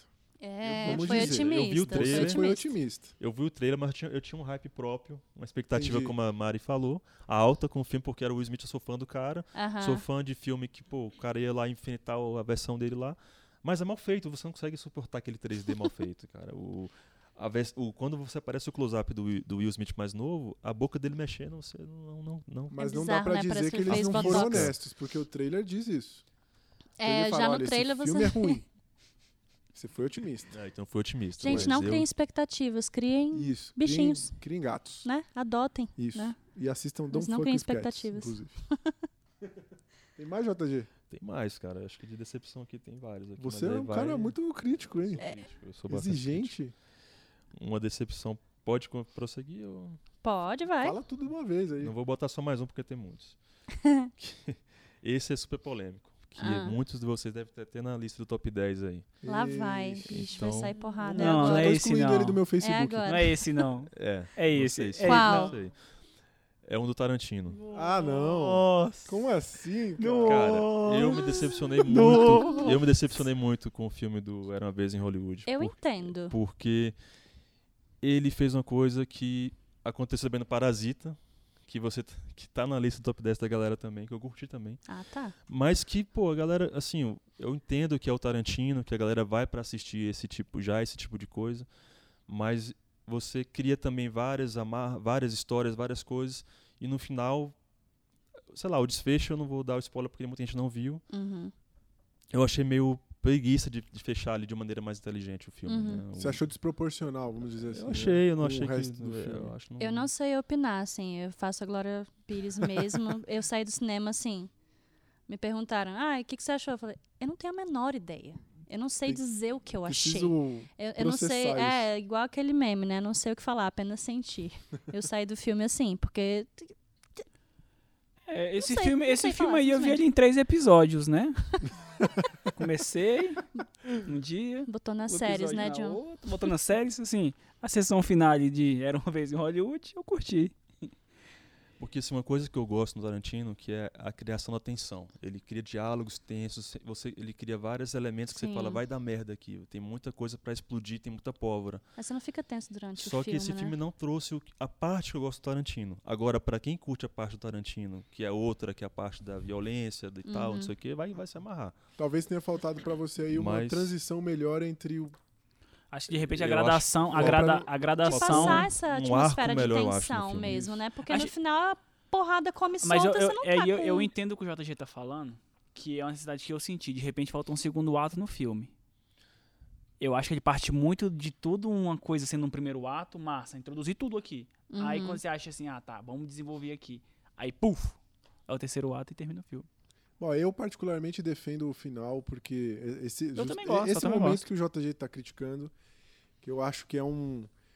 É uma, é uma resposta ao que aconteceu historicamente. Então a gente não vai entrar em detalhes aqui para não dar Sim, spoiler, sim. mas eu acho que é a necessidade daquilo acontecer, uma explosão É, que é exatamente. Eu falo, eu acho que esse, esse gap do segundo ato, em que, tipo assim, eu já vi muitas pessoas falando, é o seu background histórico da, isso. todo É. o contexto histórico que houve em Hollywood naquela época. Você é prejudicado se não sabe. o que Exatamente. Então, É, tipo assim, é. ele te apresenta E o segundo ato ele dá pra você. Você, velho, ó, eu conto que você já saiba do segundo ato que aconteceu isso. Exatamente. E esse cara fez isso, assim, eu vou pular direto pro terceiro ato e vou falar assim, ó. Espero ver o que vai acontecer. Quanto mais você souber lá sobre a família Sim. Manson e o que aconteceu É, com a Sharon antes de Tate. entrar no cinema, a gente já, já fez uma pesquisa, assim, não, Isso. bora sentar aqui, Sim. né? Tem tempo pra entrar ainda, tem tempo do trailer, vamos ler aqui. A gente leu. Isso. E aí ficou esperando o fatídico, né? Porque a tensão, a tensão criada, tipo assim, pra você ter ideia, é tão forte essa falta desse segundo ato baseado nesse contexto histórico, Sim. velho, que você vê o personagem, o vilão do filme, digamos assim, ele aparece durante. Não é nem um minuto de cena. Quando você É O vilão muito histórico, pouco, o é vilão o histórico. histórico, né? Só que o seu contexto histórico, você fala assim, nossa, Exatamente. velho, olha Aham. isso, O peso tá cara, ali, né? o peso tá ali. Naquele tchauzinho, o peso tá lá. Aí você sabe, quem tem o contexto histórico que do filme fala acontece assim, depois, né? cara. Não, e o ator é velho. idêntico. Idêntico, Ele fez. Assustadoramente Ele fez a segunda temporada de Mindhunter. velho. Eu fiquei muito Ele chocada. faz Mind Hunter também, como o Mason. Você falou do Mind Hunter aqui ou não? Não, não. Mas aí então fica, é uma série que É, é uma série gancho. muito boa também. já fica o gancho aí. Fica o gancho aqui pra Mind Hunter, que é o mesmo ator do filme que faz o, o Uhum. Manson. E, velho, a série é muito boa. Agora é Todo esse que vai- lance de é o perfil né? É, agora Vai, John. psicológico. Decepção. Você se decepcionou Fala esse da, da, ano? da Vamos mesma lá. decepção Minha nossa decepção. que a gente A minha que eu só tenho essa. Mas eu vou falar pra vocês. Eu fui culpado pela minha decepção. Ei. Porque, vamos lá. Essa anunciaram, anunciaram. Toy Story 4. Eu falei, pra quê, velho? Eu tô descendo no fogo junto com eles no 3 ainda. Não precisa do 4, velho. Mais um, Já me despedi do Andy, velho. Tá bom. Não Lotus. precisava, né? Ainda tô xingando o Lotes, eu tô com medo do bebezão ainda, velho. Tá massa, morreu aqui o filme, fechou. Um, dois, três. Não é um, dois, três, quatro. É. Veio o quatro. Falei, ah, vai ser ruimzão, nem vou ver. Aí eu vi o trailer. Aí eu falei, eita, Pixar, vocês querem que eu assista mesmo? Deu aquele calorzinho no coração. Aí eu vi o né? Fork, né? O Fork falando. Ah, eu não sou brinquedo, eu sou lixo. Aí eu falei assim, me identifiquei, né? Vou lá ver. E aí o filme é. Cara, o filme é decepcionante porque se o filme fosse Woody Story, história do Woody, tudo bem. Acho que valeria essa indicação Oscar que teve. Mas eu acho que tem momento, tem um momento no filme onde ele quebra tudo que ele fez nos outros três filmes, que é quero meus brother, velho, vou salvar o Buzz, vou salvar todo mundo e aí ele desvia o caminho por uma questão muito pessoal dele, que é mostrada no Uhum. filme que o filme já começa errado. O filme já começa. A Pixar nunca precisou, nunca. A Pixar, né? Todo esse império Pixar, nunca precisou começar um filme com uma cartela nove anos atrás. Nunca. Então, assim, velho, na hora que começa a nove história anos. da Pixar tá nos detalhes. Né? É, e aí, então, assim, quando ela tem que me escrever, olha, vou- essa história começa nove anos atrás. Falei, não, velho, tá errado. Então, Ah, naquele momento você sabia que algo tava fora do lugar. naquele momento você já sabia, velho, tem algo errado. Mas tecnicamente o filme é perfeito. Tecnicamente é muito Eu bom. particularmente gostei. e Acho Eu que a decisão do Woody pode ser questionável. Não vamos também entrar em detalhes aqui, mas Nossa, eu, eu eu gostei. Não fiquei tão decepcionado assim, não. Gostei. Foi uma experiência boa no cinema. Eu tenho que admitir que eu contribuí também para minha própria decepção. Não posso culpar totalmente a Pixar, porque eu fui com a expectativa lá em cima. Afinal de contas, é Toy Story. A gente não tá falando de qualquer animação, né? A gente não tá falando de qualquer filme. A gente tá falando de Toy Story. Eu cresci com o Andy, né? E a experiência que eu tive não foi muito agradável, porque eu tive a brilhante ideia de ver no Cine Drive-In. No nosso carro não tem o aparelho de som. A gente chegou atrasada e teve que estacionar perto da porcaria do, do som deles. Só que não foi perto, né? Então eu passei assim os 15 primeiros minutos de filme tentando ouvir, né? E ouvindo o que meu cérebro queria, né? O que ele estava criando. Talvez você tenha visto um filme E aí totalmente depois eu diferente da estacionei gente. do lado de uma picape. Não, com certeza. A musiquinha lá, a gente criou na nossa cabeça. Eu não Que lembro qual demais. que era a Amiga, música. estou aqui, você não ouviu. Não, a gente ouviu outra coisa. E aí a gente estacionou do lado de uma picape que tava com um som bem alto. E aí sim eu pude ouvir o filme, mas eu achei A, decep- desnecessário. a decepção da decepção, né, Mari? Foi, eu achei desnecessário. Eu achei o final assim. Jura? É. Parem de fazer filmes Aí eu vou falar mais uma É, vez, por né? favor, tipo assim, por mexer em favor. clássico é complicado. E aí eu trago mais É uma isso. decepção. É que foi delicado, o, né? o filme de Breaking Bad, né? Tá aí. Jesse Pinkman gordinho. É, Jesse, o grande problema desse filme é o seguinte: se eles falam, ó, tá ligado aquele dia lá que acabou? Massa. Passou dois, cinco anos. Eu assim, porra, cinco anos depois eu consigo acreditar nesse filme aí. É. Mas o filme se propõe que é o dia seguinte à fuga do Jesse. Exatamente no momento que acaba, começa o filme, É. né?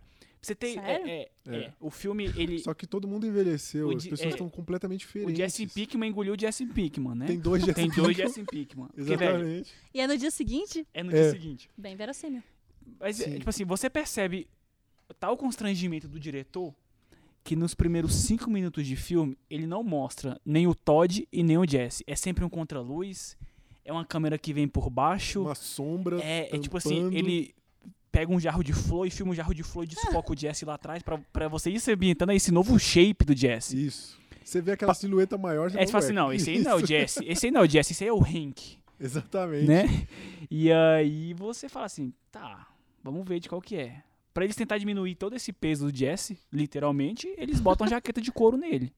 Que pra pra ele- mim resolve pra ele- qualquer coisa. é, Já- é. Se você está com problemas, coloque jaqueta de couro. É, exatamente. Então, vai assim, resolver o seu problema. a caracterização do filme pesa muito na para o espectador acreditar naquela É história. verossimilhança, saca? né? É, Se tipo, é do dia seguinte, os Exatamente. atores não podem ter velho É, assim, velho. Então, engordado, tipo assim, eu acho cabelo. a, a grande, a- o erro da escolha foi aí. A, a, a localização atemporal da história. Uhum. Saca? É, o que eu, eu gosto do filme, mas o que mais me incomoda é que o filme começa num ponto A e pra mim ele termina no ponto A também, porque Breaking Bad terminava com o final aberto.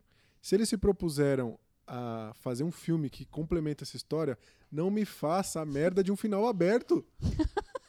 pra que, que eles fizeram de novo outro Faz o final seguinte, aberto? eu vou abrir pra abrir de novo. É, ué, eu já tinha aí. imaginado o Ah, meu... Eu tive uma ideia boa. Eu já tinha imaginado meu final, agora eu vou ter que imaginar outro final, Pô, entendeu? É. Então, o fez conselho não, não assistam, não. é termina, legalzinho, é termina com o Jessizão no carro indo embora, velho. Tá sussa. Não, não Sim, vale a pena. tudo bem. Você tem outra decepção, John? O pessoal Ah, tá muito eu- revoltado aqui hoje. Eu não É, sei tá se eu fui otimista como o pistola. nosso amigo JG aqui também, mas eu esperava mais de It a Coisa 2. Sério? Mas Você aí, esperava? Quando achava que eu tava no It a Coisa 2, parecia que eu tava no 1, mas eu tava no 2 porque é a mesma coisa, a mesma estrutura. Não, é mas eu, eu entendo sua expectativa porque o elenco era absurdo. Absurdo, velho. Só de já ter o. McAvoy lá, velho, falo assim, vamos lá ver o McAvoy. E, e, e como eles representam as crianças, né? São todos muito parecidos. Sim, sim, sim. A troca de atores foi excelente. É, é decepção.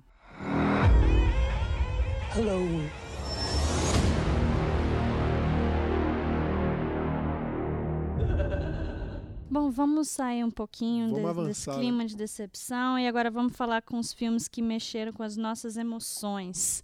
Deixou a gente com o olho cheio d'água, que fez a gente rir. Vai, Rô. Vou tentar ir rápido pra, né? Porque acho que a gente já tá aqui 5 horas falando, não sei É, quanto tempo por aí, deu. por aí. Tá, então, se você te tá ouvindo até agora, parabéns. Parabéns. Você realmente Você acabou gosta de de, ganhar cinema. É, Nada. Vou falar rápido também, porque se fez chorar uma vez pra chorar de Não novo. vamos chorar de novo, né? Não vamos, Ó, eu né? coloquei três aqui também, vou falar bem rapidinho. O primeiro é Perdi Meu Corpo, que é uma animação que você encontra na Netflix. Eu que quero ver. Ela é, assim, é de uma sensibilidade absurda, a trilha sonora é maravilhosa. E, enfim, a história é emocionante, é, mexeu comigo, assim, eu, eu fiquei impactado. Esse filme é maravilhoso. O outro é Klaus, que também é Lindo. uma animação que tem na Netflix, é um filme muito bonito, muito fofinho, É te muito faz fofo. sorrir. Animações emocionando o emociona. Roari. É, as, as animações mexeram comigo. E acho que o terceiro aqui que eu falaria é o Histórias de um Casamento, que é um filme muito Hum. poderoso porque ele Ainda parece não ser vi, muito Isso é ele muito não bom, tava na minha lista, mas você falando agora, É tipo muito assim, poderoso. é muito poderoso. Ó, eu que sou filme. casado, me fez imaginar como seria se meu casamento acabasse e a sensação ia ser péssima. E assim, ele traz situações tão bestas do dia a dia, do tipo assim, você se separou, como é que as pessoas se cumprimentam, como é que é a Uhum. relação com os Esses familiares. detalhes, né? Maravilhoso. Que e é, filme, é que realmente filme, que filme, que História de um Dá casamento. spoiler não, pelo amor de Deus, que eu vou Que ver essa filme. semana ainda. E a história é tão boa, e a atuação tão boa, que você pode não ser casado ou, ou que seja, mas você vai sentir a emoção, dor, né? a dor É. que eles estão sentindo. E uma coisa que eu achei maravilhoso também nesse filme aqui, mostra a construção daquilo ali, porque no começo do filme, sem dar muito spoiler, mas eles, eles se amavam, Uhum. certo? E mostra que eles admiravam um ao outro. E de repente não vem uma. Não, não acontece o que aconteceu do nada. E, e mostra os- as várias nuances de por que que. Por que, Por que que, da onde que naquele Como surgiu? chegou como chegou na ali, onde ele né? chegou. E quando chega no clímax, é- no clímax é maravilhoso. Assim, a atuação dos dois ali no Sim. clímax Uhum. É, para mim, é, Justifica estar no justifica, Oscar, com certeza. justifica estar no Oscar. E é esse que E tá na se- sua lista também? De- Esse, já aproveitando o gancho, é um que tá na minha lista que emocionou, é esse. É, esse Uhum. filme- Aí, Mas eu- sem interromper o o- não, mas aí você pode, te- pode continuar gancho, né? daqui, mas o genialismo do filme pra mim é assim: você vai passar, vai, vai contar uma história de um casal que está se separando. Então, o, o ponto principal é que a gente se importe com esse casal. E aí, nos primeiros 10 minutos, É eles te apresentam o casal de uma forma que você fala: Pronto, eu adoro esse, esse casal, ele não pode se separar. e é genial a forma como ele faz isso. Uhum. Olha, é, é, é o filme, assim, já pulando, um dos melhores que eu vi nesse ano, me emocionou e, e pelos detalhes, sabe? E ele sustenta do início ao fim. Ele é Massa. muito bom, vale a pena assistir. minha lista, vale a pena, tá na pode assistir lista. sem erro. Pode ir, Tu. pode ir, Então tá, ver. pegando o gancho aí do que me emocionou, um deles era esse aí. Uhum. É, você já falou tudo, então o outro seria. Não houveram muitos filmes assim esse ano que me emocionaram, porque os que eu vi esse ano que me emocionaram, inclusive, foram anos de outros anos. Sim. Infelizmente. Coração de pedra. Não, eu teve, Não, teve- esse Eu ano indiquei teve, um pra ele que ele morreu de chorar. Ah, esse, é? no esse ano teve um que eu, cara, não- mas assim não posso falar porque já é de outro ano, Não né? foi desse ano. 2016, De né? outro- 2016. Mas fica a dica, Lion. Lion, Lion. muito Vejam bom? Lion. assistam. Vejam Esse Lion. filme foi o que me. Mas enfim. Outro que desse ano foi o, o Menino que Descobriu o Vento, que é a história de um garoto que passa dificuldades na, na, na região dele, ele tem que. Tem dificuldades para tudo, e ele tenta ele descobre uma maneira de solucionar o problema do- da, da energia na região dele lá. Não vou falar muito porque a história é bacana e aí vai dar muito spoiler, mas esse eu recomendo rapidinho pra gente já É, continuar. Baseado aí- em fatos reais. Baseado né? em fatos reais. Esse aí Caramba. também é o meu. Esse, aí, Esse- tipo assim, depois que você falou da história de casamento, o meu é o menino que descobriu o vento, velho. É o tipo de filme que você termina e fala assim, velho, ô, vou dormir não, velho, vou fazer meu corre aqui, porque o cara tava lá, tava lá passando aquela correria lá, velho, bicho. A história dele é impressionante porque ele É não tem bom, recurso muito bom. nenhum, ele não tem, ele não tem assim um, um décimo do que, do que a gente tem e a gente Uhum. reclama e na idade dele, baseado em fatos reais, ele, ele dá a solução que ele teve com as dificuldades que ele tinha, é, faz você refletir. É, é revigorante, inspirador, é, é é revigorante, velho, é revigorante. Você Uhum. fala assim, cara, eu não tenho porque não tá fazendo, correndo atrás do que eu quero também, não. E se você quiser desabar essa emenda com o Lion, que aí você É. vai.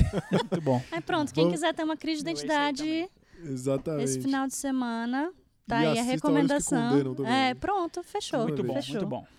Tem John, a sua, Não, é só seu pra- o meu, filme. o meu é esse que o JG É? falou. Esse e o que o Rory falou, eu tô, eu tô nesse bolo. Ah, a gente, então todo em mundo estamos aí. em consenso. O É, né? meu sintonia. filme que. É porque eu não vi história de um casamento ainda, mas eu vou Ainda. ver. Ainda.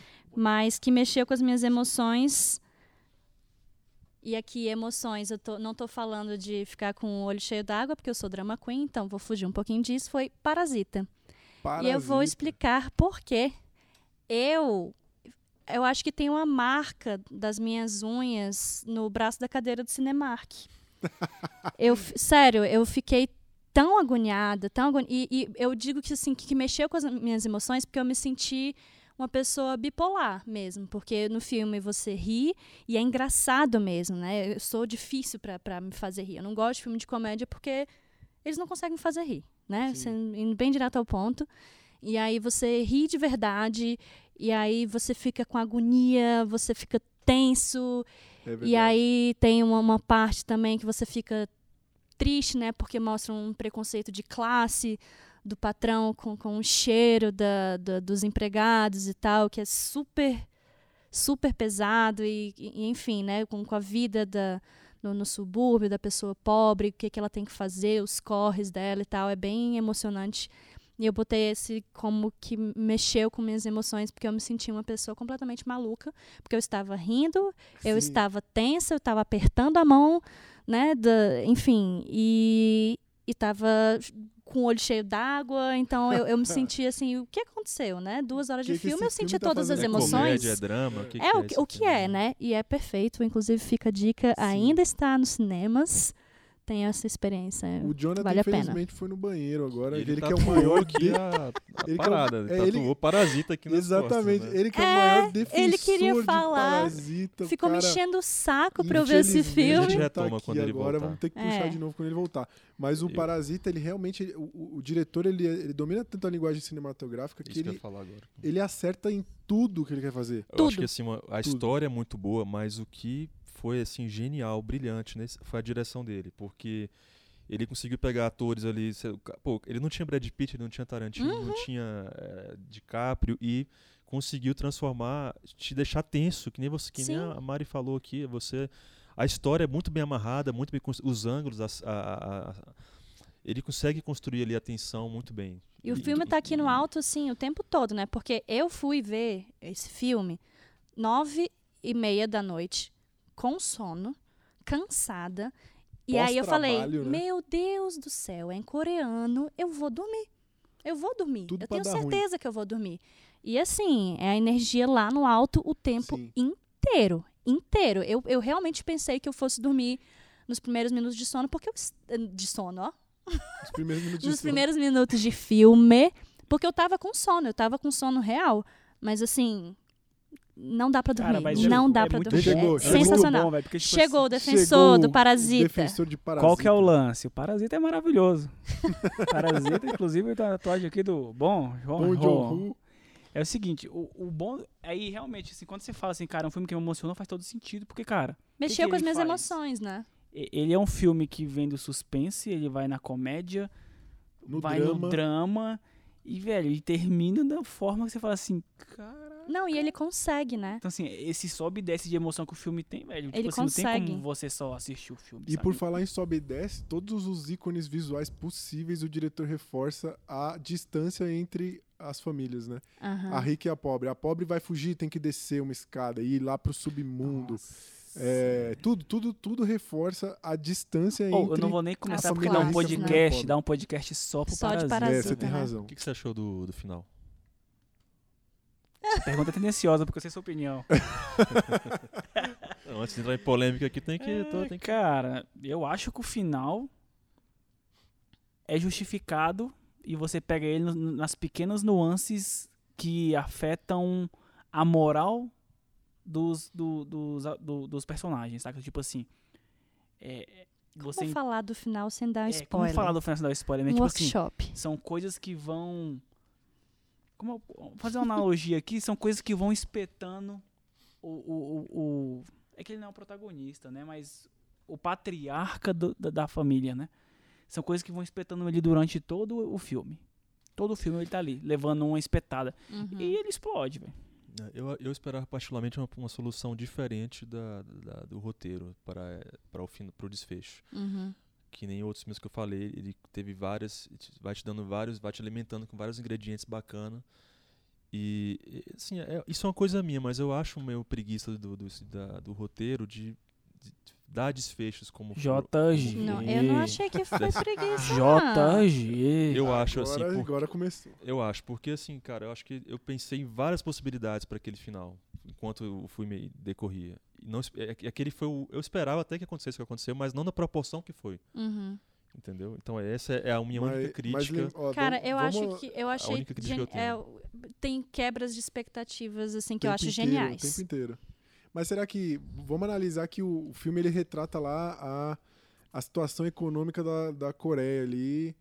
E como a sociedade lá é dividida. Será que talvez aquele final não reflita ali a, a angústia, a revolta, uma Uhum. questão social? e Cara, É. eu, assim, eu, eu- o, o final, querendo ou não, é muito na pegada do que o Tarantino faz e sempre fez a carreira toda, que é pegar a minoria E e, se sobre exaltar a minoria pisando na maioria, saca? Então. Sim. é que tipo, é que minoria também não sei, porque tipo a, a minoria é pobre, querendo. Minoria A maioria é pobre o, na o real, mas é o lado história, fraco, ali, tipo o assim, lado é oprimido. pegar o lado, o lado fraco e falar assim, cara, ah, é isso aí.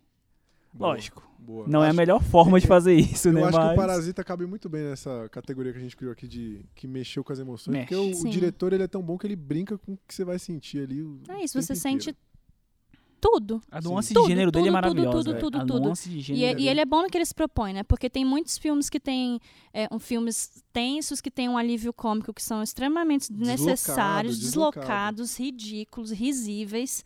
Não no sentido bom de risível, risível assim de meu Deus, por quê? De É. vergonha alheia. Ele, ele E é esse filme sutil, não, né, como cara. Ele, ele É, transita. é tipo assim, é- ele é tão sutil que, cara, você embarca com a família, fala assim, pô, eu faria isso aí, pô, tá massa, pô. Porra, é os meus, porra, é os meus, vamos lá. Vamos- Ah, vamos, não, pô, isso aí eu já não sei. Pô, velho. Eita, Ô, velho. Eita, não faria. Ô, Calma aí, cara, o que você tá fazendo? Ô, para com isso aí, velho. Não, pô, isso aí é demais. Então, Você fica é isso, torcendo saca? pelo, pelo, É, por, aí ca- você por cada um ali, né? Exatamente, sim, exatamente. sim. Isso é Cara, demais, é muito bom. É muito eu, bom, eu achei velho. o é filme divertidaço, sensacional. velho. Então, assim, o Realmente. primeiro ato do filme é comédia pura e depois é ladeira abaixo. Muito bom. I'm deadly serious.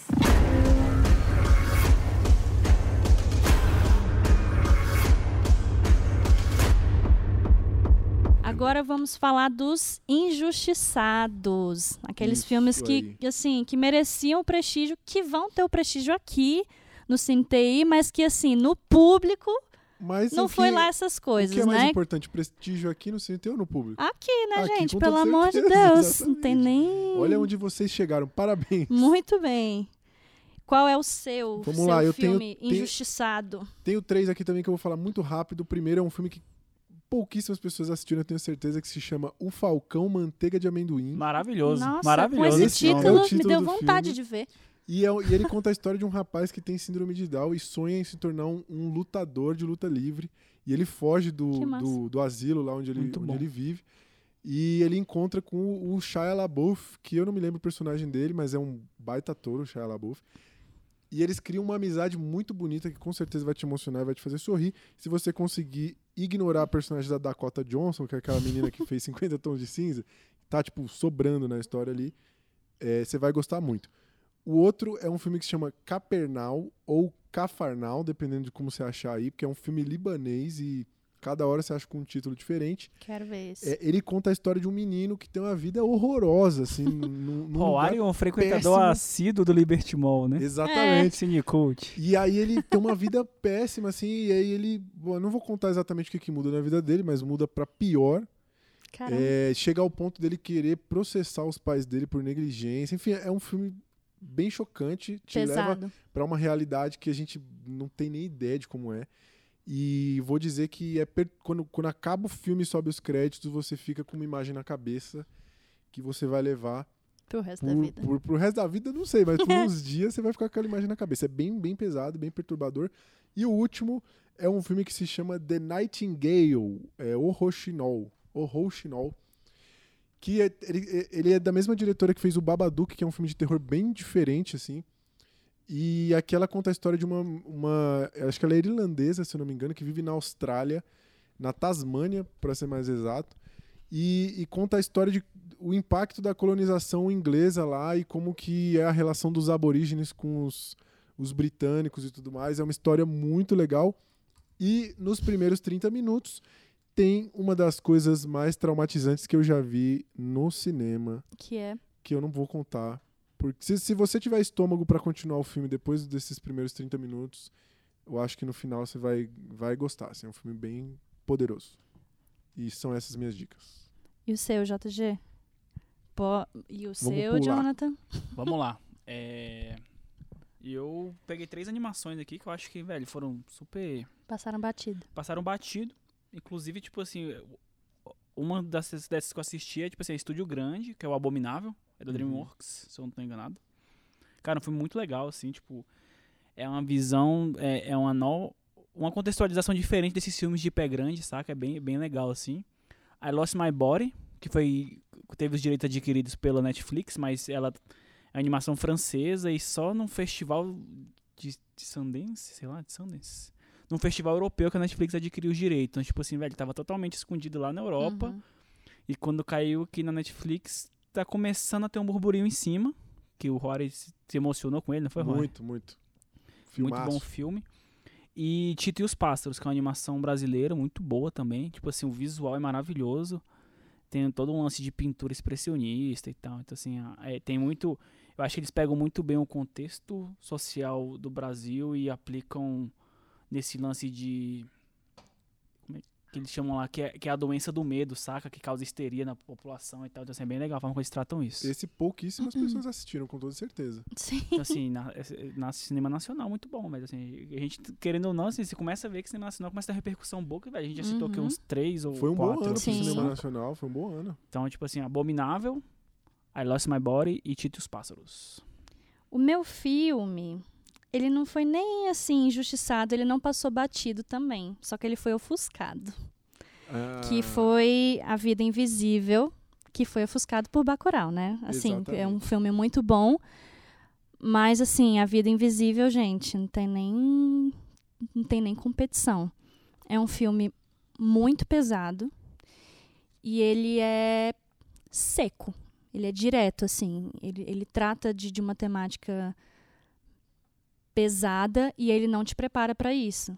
Porque no cinema, quando a gente vai ver cenas de, sei lá, de estupro ou de, de violência física e tal, tem uma, toda uma atmosfera, né, que, que faz parte daquilo, já vai preparando o Tem espectador. dicas antes, né? Tem dicas, ou seja, né, vai preparando seu estômago. Na vida invisível, não. É, é como se alguém estivesse filmando ali a cena ocorrendo na hora, assim, e tal. Gosto muito de, A gente desse saiu. tipo de produto, cara, assim. é, é, é um soco no estômago. A gente saiu do, do cinema com nojo do, do Gregório do Vivier. Nada contra, mas Caraca. assim, o seu personagem Não, é um e- e a- bosta. Apesar do filme ter sido a escolha do Brasil pro Oscar, Pois é, essa é a questão. gerou a mesma Foi a escolha do. Brasil pro Oscar, mas assim, não teve repercussão. Apesar de estar até hoje nas salas do cinema, porque foi uma coisa que eu fui adiando, adiando, adiando. Eu falei, pronto, vou perder? Não, não perdi. E olha só, talvez você não perca também. Ele saiu o quê, Marinho? que Em dá pra ver. outubro? Cara, ele saiu já tem um faz tempinho. tempo. Será que voltou? Deve ter saído e voltou. Eu acho, não, eu acho que nem saiu, Rô. Será? Ou ele saiu colado com Bacurau ali? Eu acho que ele saiu colado com Bacurau. É porque Bacurau tomou uma proporção imensa, até pelo contexto, eu acho que mais político do Bacurau também, sim, né? Bacurau sim, virou mas, meme. mas assim, Bacurau- eu, Também eu, eu tem fiquei isso. surpresa de de não ter tido a relevância que, que Bacurau teve, porque é um filmaço, é um filmaço. Fala é, de duas irmãs é, cariocas que acabaram se separando, enfim, por um motivo X na década de 50 e mostra como era o- o Rio de Janeiro na década de 50, né? E é uma coisa que a gente não vê muito e, e quando vê é uma coisa muito é, fantasiada, assim. Ai, meu Deus, que coisa linda. Década de A 50. garota de Ipanema, É, não sei o quê. E não, filhote, é tipo assim, mostra subúrbio, mostra suor, mostra. A conversa era outra. Mostra, assim, a violência que, que as mulheres sofriam, né? Cara, pesado. Eu tive crise de pânico quando eu, eu saí do cinema real, porque dá gatilho. Inclusive, cuidado, mulheres, né? Tem gatilhos nesse filme. E. Mas assim. É, é um, é esse filme é um, é um soco no estômago, mas absolutamente necessário. Até pra Obrigatório, gente. filme Obrigatório pra gente entender, pra gente ver, na real, é, a, a violência que nossos avós sofriam, que. Enfim, que as mulheres sofriam, né? Tendo menos voz ou quase nada de voz. Exatamente, ainda tem, né? exatamente. E assim, é, as luzes do cinema acenderam e ninguém saiu da cadeira. Ficou todo mundo assim, digerindo aquilo ainda, sabe? Porque geralmente, antes das luzes acenderem, quando já tá subindo os créditos, a galera já tá indo embora e tal, se acotovelando pra sair da sala. Acendeu a luz, todo mundo ficou parado na cadeira, assim. Foi assim, gente chorando e tal. Eu não cheguei a chorar. Mas assim, a crise de ansiedade que eu Mexeu tive, contigo. meu Deus do céu, sério. Foi, mexeu pra caramba. Boa dica. Eu não vi esse, mas. Ainda ver tá em com cartaz. Ainda Verei. tá em cartaz. Eu verei. Não perco a esperança de que você volte ao Brasil e que nos encontraremos. Por favor, não se esqueça de mim. E agora, gran finale, Hum, vamos fazer o nosso top 10 de agora é o momento 2019. mais Cada um fala os 10 e É, o depois alguém Jonathan comenta. botou 10 no 10 vezes pódio, né? parasita, pode, Dona? Não, é. 10 vezes Parasita. Como é que vai ser a dinâmica aqui agora? Vamos falar que todo mundo é o décima que cada um posição. fala os 10 É. e depois comenta. Tipo não, assim, fala, fala os 10 direto ou tipo eu falo, meu décimo é tal, meu décimo é tal, meu décimo é tal. O que, que Vamos, vocês preferem? Eu acho que podia ser legal cada um fazer a lista inteira. É, e aí Tá, a vamos- gente. vamos embora. a gente pode fazer a sua lista, talvez E comentar aí a a sua gente lista. comenta. Beleza, beleza. Pronto. Podemos? Rô, Posso lá? Vamos lá. vai que é tua. Ó, a minha começa com muitos filmes que a gente falou aqui. Então, na décima posição, Era Uma Vez em Hollywood, que eu achei incrível esse filme. Amo Tarantino e sou apaixonado pelo Leonardo DiCaprio. É, História de um Casamento, que me surpreendeu demais. Filmaço, filmaço. Depois, Bacurau, que também foi uma experiência muito boa. Em sétimo, Perdi Meu Corpo, animação da Netflix. Em sexto, Parasita, que é um filmaço. Sexto, Jonathan. Em sexto, em sexto. Tô vendo a indignação do Jonathan, mas ué, tive experiências melhores no cinema. Em Jonathan tá quinto, sendo ciricutico. em quinto, a favorita, que eu gostei muito Nossa, velho, você é um traidor, velho. Gostei demais, cara, me perdoa. Aí em quarto, tem um filme que a gente mal lembrava que ele tinha saído em 2019, Pô, que tô é chocado contigo. Achei que ele tava mó, mó brotherzão de parasita aqui, velho. Cara, a gente é brother de Parasita. Na verdade, lendo aqui, eu até fico em dúvida. Talvez Parasita fique na frente da favorita, mas eu coloquei assim, vai ser Vai assim. lá, toca aí. Em quinto, a favorita. Em quarto, o Homem-Aranha no Aranha Verso. Nossa, tá velho, tem mais três filmes melhor que esses dois, Tem. velho. Meu O Deus, Homem-. Homem-Aranha no Aranha Verso saiu bem no comecinho de janeiro, a gente nem lembrava, mas foi, estreou em, em 2019 aqui no Brasil. Em terceiro, o Capernaum, que foi o filme que eu falei aqui agora, do que me- mexeu comigo.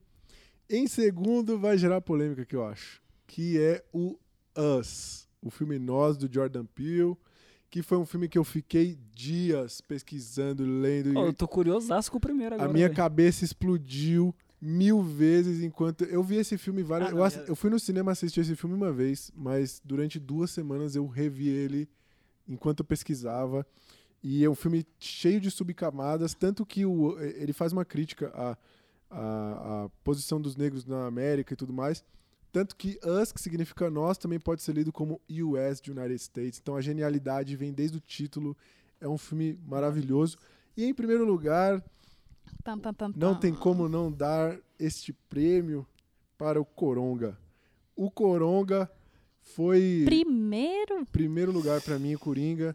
Eu acho que ele é um filme. É porque assim, o, o Coringa ele é um filme que ele atinge o ápice em mais categorias para mim. Em atuação, em roteiro, em fotografia, em trilha sonora, em. Então eu acho que para mim o Coringa é o filme desses que eu listei que atinge o ápice em mais itens. Eu queria ter tido uma outra experiência com Coringa, que eu Cara, fui eu- ver a última sessão, eu tava com sono. É, Mas sem- assim, eu gostei ainda É, assim. e não- sem falar na relevância dele, porque ele trouxe aí a discussão do lance dos incel e tudo mais, e foi um filme que foi falado por dias e, Sim. enfim. É, e eu vou discordar aí da galera que falou que o Coringa era um filme que ia tornar pessoas violentas e que ia ter violência na sala de cinema. Tanto é que a violência ocorreu numa sessão de Frozen 2, que as pessoas saíram na porrada lá, teve até briga de facão, parece.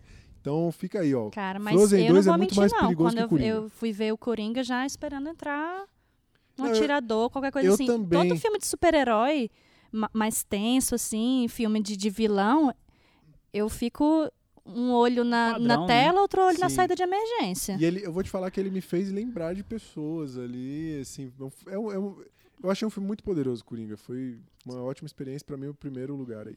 JG, sua listinha. A minha lista aqui foi difícil montar, mas vamos lá. É, acho que vou começar com. Não tem uma sequência lógica, assim. Eu acho que os três primeiros pra mim são bem definidos. O restante JG. aqui, o Já restante. tirou da reta, né? Tirou dele da Porque, reta assim, ali. JG.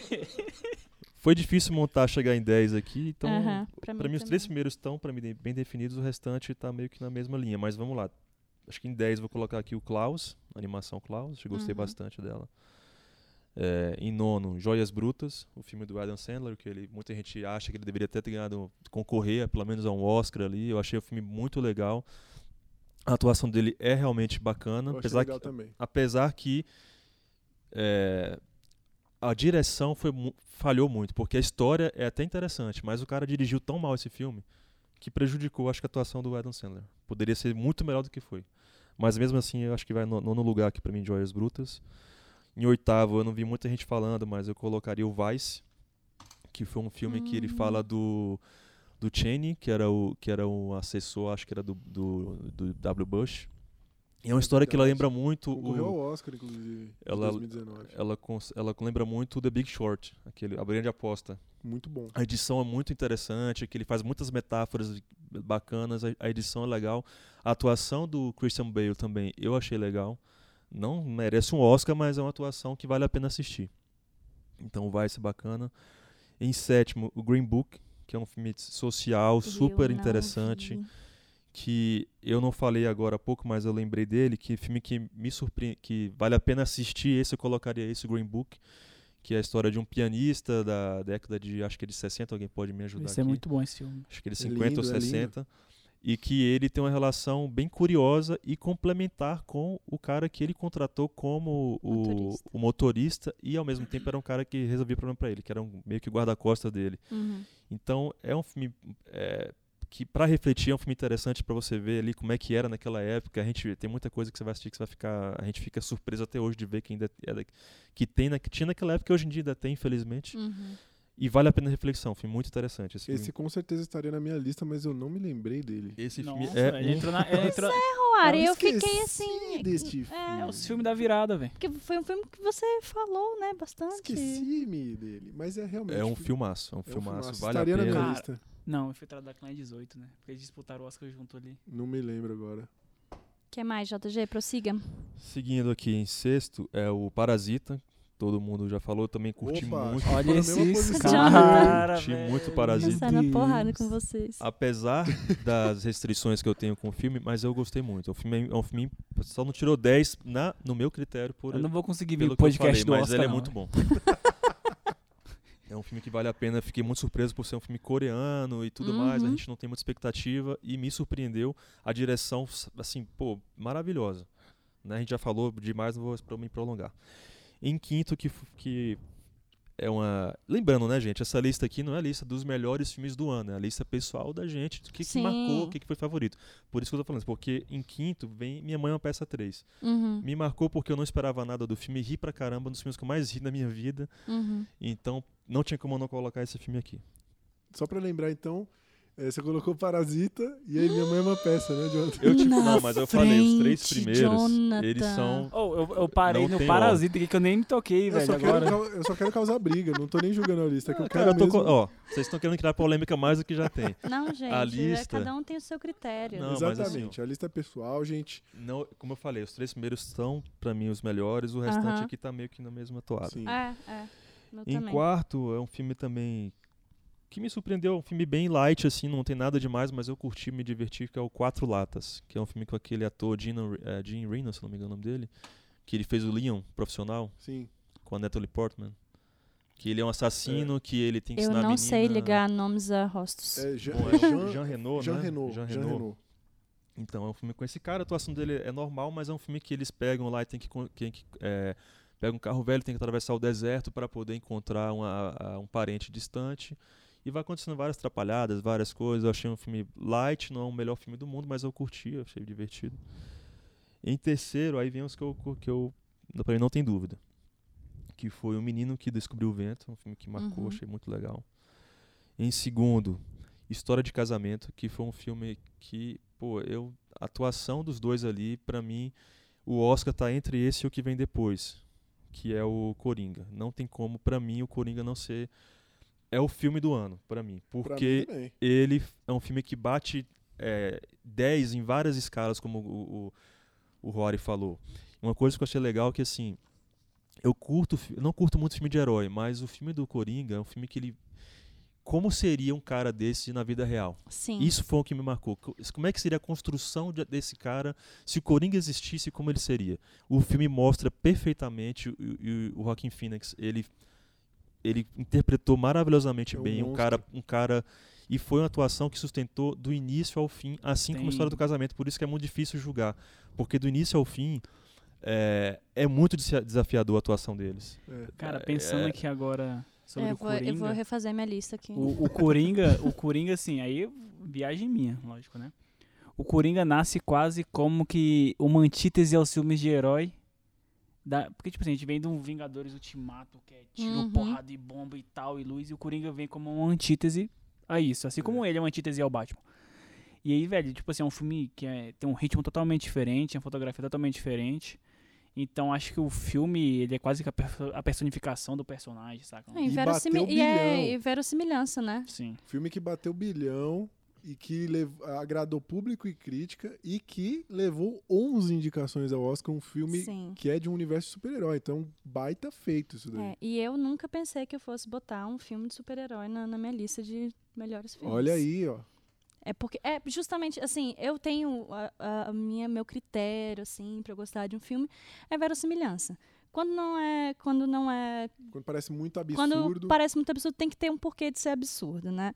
Mas assim, filmaço mesmo. Tô até pensando aqui, repensando a minha lista. Vai chegar E lá, o dá negócio é que, assim, é um filme que a gente fala é de super-herói, mas não é, porque é um personagem de uma história em quadrinhos, mas o cara não é um super-herói. Ele é um, assim, tá tão próximo mais da Traz pro realidade, lado humano, né? tá muito da- mais pro lado coisa. humano do cara real do que pra um E super-herói. sabe o que é o então- mais legal? Muito Eu- mais, Eu acho que o fato de mais. não ter o Batman no filme faz assim, velho, esse, esse bicho nem é o Coringa, ele é só um doido que acha que é o Coringa. Pode ser isso também, saca? Não tem, não tem nada ali que Não comprove. responde, né, é, também. não responde. Tipo assim, velho, tá, você é o Coringa por quê? Ou você é um Coringa ou você é um cara que acha que é o Coringa? Uhum. Ó, eu E é- particularmente não aguentava mais, não aguento mais essa fórmula Marvel. E aí o herói, aí tem piadinha, aí é cheio de easter egg. Nossa, aquele prédio ali era o prédio dos, dos Vingadores, não sei o que. Eu não aguento mais isso, entendeu?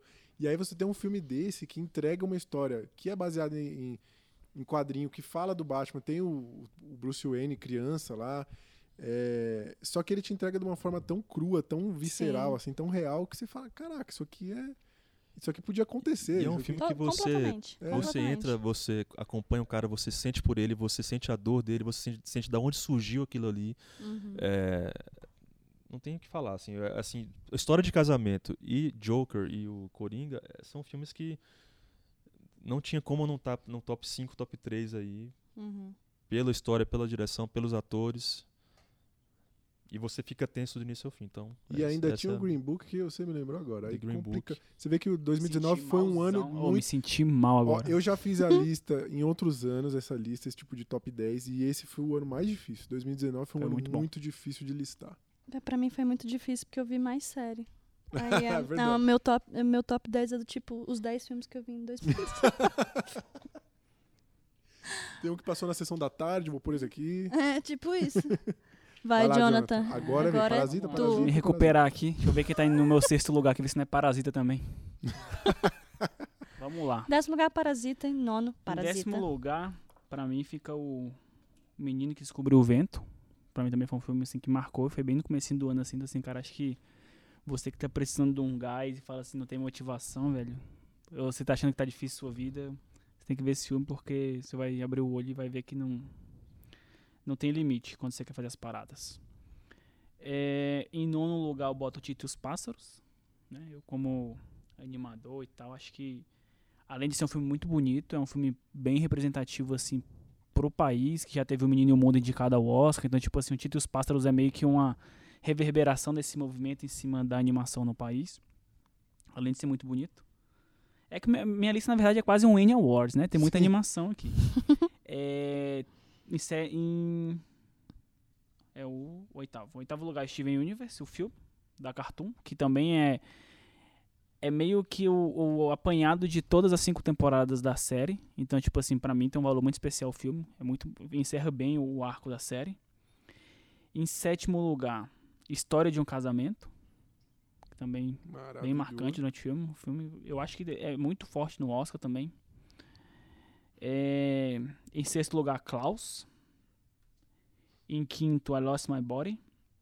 Que essas duas animações da Netflix vêm bem forte no catálogo deles. Assim, eu acho que, apesar de serem ambas muito boas, são dois opostos que a Netflix, que só a Netflix consegue dar essa essa esse, essa forma eclética de ter filmes de várias várias várias Agrada culturas. Então, assim, mundo. você tem um filme que é, cara, no ocidente aqui pra gente da, da- na América é forte o Klaus e você tem um filme da Europa que, velho, você assiste assim, pô, muito bom isso aqui também. Você tem, tem acesso a esse tipo de material, não é, não é fácil.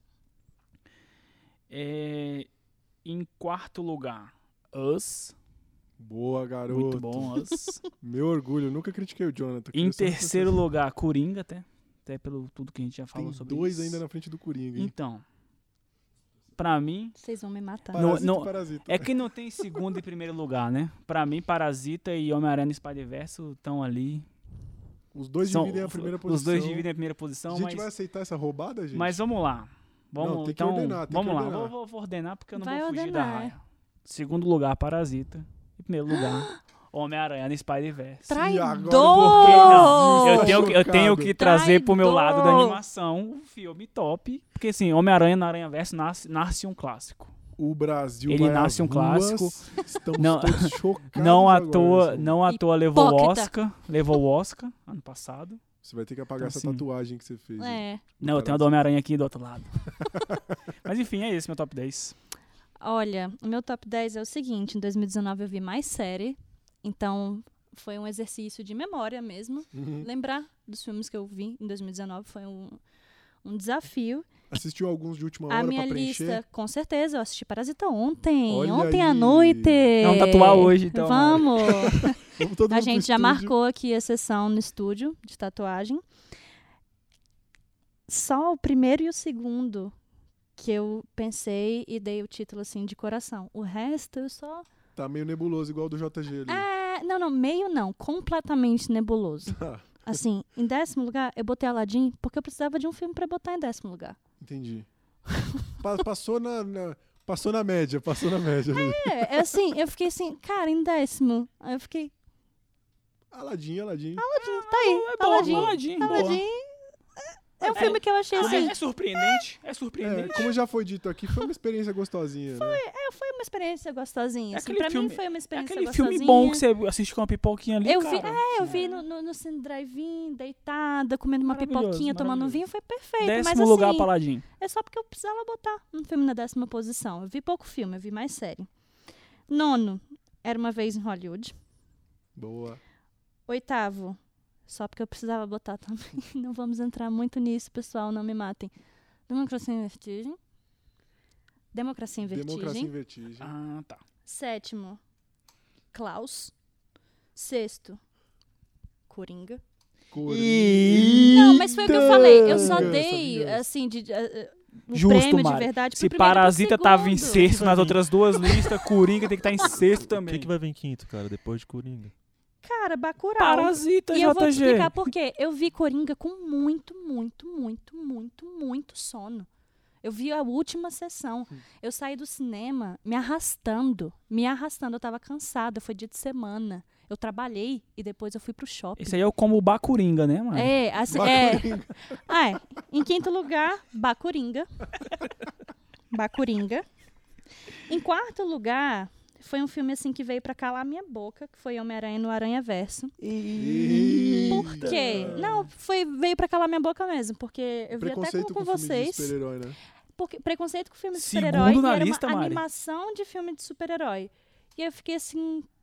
O pessoal do trabalho ficou enchendo o saco pra ver, vamos ver, vamos ver. Eu falei, não quero ver, não quero gastar dinheiro com isso, não quero gastar dinheiro com isso. E era 3D. E, velho, que experiência. Tipo assim, eu nunca vi uma animação igual.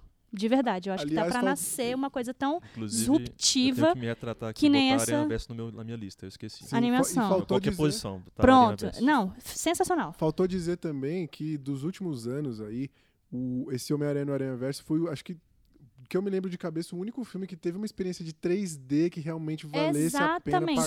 Sim. É do tipo, sim, foi o que eu falei quando eu indiquei o filme. Eu falei, esse filme você tem que ver em 3D. A profundidade Porque que se tem é você não vir em maravilhosa. 3D, a sua experiência vai ser outra.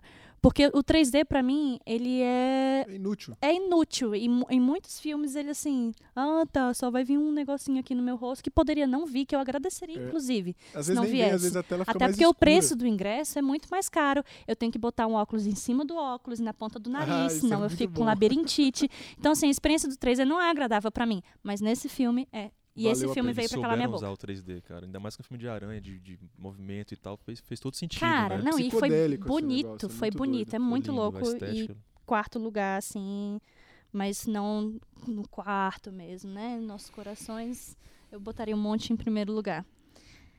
Terceiro lugar, a favorita, curti pra caramba. Show. Na minha lista, na minha lista pra assistir. Segundo lugar, A Vida Invisível. Gente, assistam.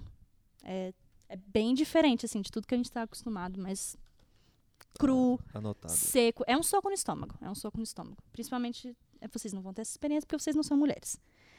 Primeiro lugar, Parasita, Jonathan. Eu achei que eu tava contigo Caramba, nessa, Tamo junto, Mari, Jonathan. Porque tem a categoria live action e a de animação. Eu não podia- então, assim, Ah. quando eu coloco os dois em primeiro lugar, a primeira que é o lugar de animação e o Ah, pai de tá, verso. entendi, O entendi. meu- a minha lista de Roubando 10, a minha muito, lista de cara. 10 é 5 a 5. Então assim, Cara, foi um filme que eu, que eu curti ver e assim, eu odeio repetições, mas eu iria de novo ver.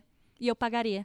Tá? O ingresso. Maravilhoso. Ei, Pagaria, a- pagaria inteira, falo Olha mesmo. isso, hein? Agora que a gente viu a lista dos outros, teve alguma surpresa? O que vocês acham aí? Alguma surpresa na lista um do outro? Era uma vez em Hollywood, eu acho que não Eu tá bem cotado nas Não tá listas. bem contado, né? É, não. Me surpreendeu o Homem-Aranha no Aranha Verso na lista da Mari, mas eu Né? sei, apesar de eu saber que ela gostou muito, mas conhecendo Mariana Araújo, Dois filmes de herói na lista Queen. da Mara. surpreendente, é, Da- da surpreendente, Mari. realmente surpreendente. Mais alguma surpresa aí que vocês tiveram? Eu fiquei surpresa que o Parasita não tava no primeiro lugar do Jonathan, né? Mas assim. é não- verdade, Jonathan. Mas eu Ah, entendo, eu entendo, cara, eu entendo. Porque o Homem-Aranha, velho. O É Homem-Aranha por ser Aranha animador, Verso, né? não- é, tem, um, isso, mas outra Eu entendo, eu relação, entendo. né? ele é um. Por isso que o Coringa tá no meu, porque eu sou comediante stand-up, entendeu? É. Nossa, é verdade. Ô, coitado. Então já fica a dica aí, se vocês forem me assistir, por favor, riam, senão vocês sabem É. que... Gente, consequências encerrar agora essa epopeia, o Edu já tá aqui. Acho que o Edu podia falar a lista dele, né? dormindo. Ah, Top Hã? 10 rapidão aí. É, você quer falar do seu top 10, Vai, Edu? Léo. Ele O nem, Edu não nem pensou, pensou. coitado. Tá tirando dele da reta. É. Só Ele musical. disse que é só musical, gente. Ah, tá não, gente, musical, parem. A gente já tá em 2020, não precisa de Não parem, musical. Spotify pra isso. Terminem, É, obrigada. terminem todas as séries com musicais, por favor. Não façam isso. Não façam isso com seus espectadores. Então vamos lá para encerrar. Muito obrigada, meninos. Valeu, Maria. Foi ótimo. Mari. Ninguém saiu na porrada. Estou surpresa. É porque não acabou Foi ainda, o microfone tá na mão. saudável. Exatamente. Mas assim que a gente largar o microfone, cinco minutos no soco, na amizade. E tatuar o Parasita. E tatuar o parasita, Vou socar obviamente. teu parasita subir nessa lista de vocês. E agora, para encerrar o programa, a gente quer saber de você aí de casa. Qual foi o seu filme favorito de 2019 e por quê? Respondam lá no portal ou enviem um áudio pra gente no site anchor.fm barra não sou um robô, que é o nosso canal de podcasts. A sua resposta Exatamente. pode estar no nosso próximo podcast. E vale lembrar que quem tiver. Não, não, não sabemos onde você está ouvindo, mas o podcast Não Sou um Robô estará em todos os aplicativos de podcast. Então siga lá a gente. Todas. Vai ter vários programas sobre tecnologia, sobre cinema. Tem o Clube do Livro, Tem que é muito legal. Livro. Então fica a dica. Siga lá, Não Sou um Robô. que Tem um, um monte de programa bacana. Já pode adicionar, galera. E vamos ter outro episódio do Cine TI em breve, que vai ser sobre o quê? Oscar. Filmes do Oscar. É isso aí. Acompanhem. Até mais. Valeu. Falou. Valeu.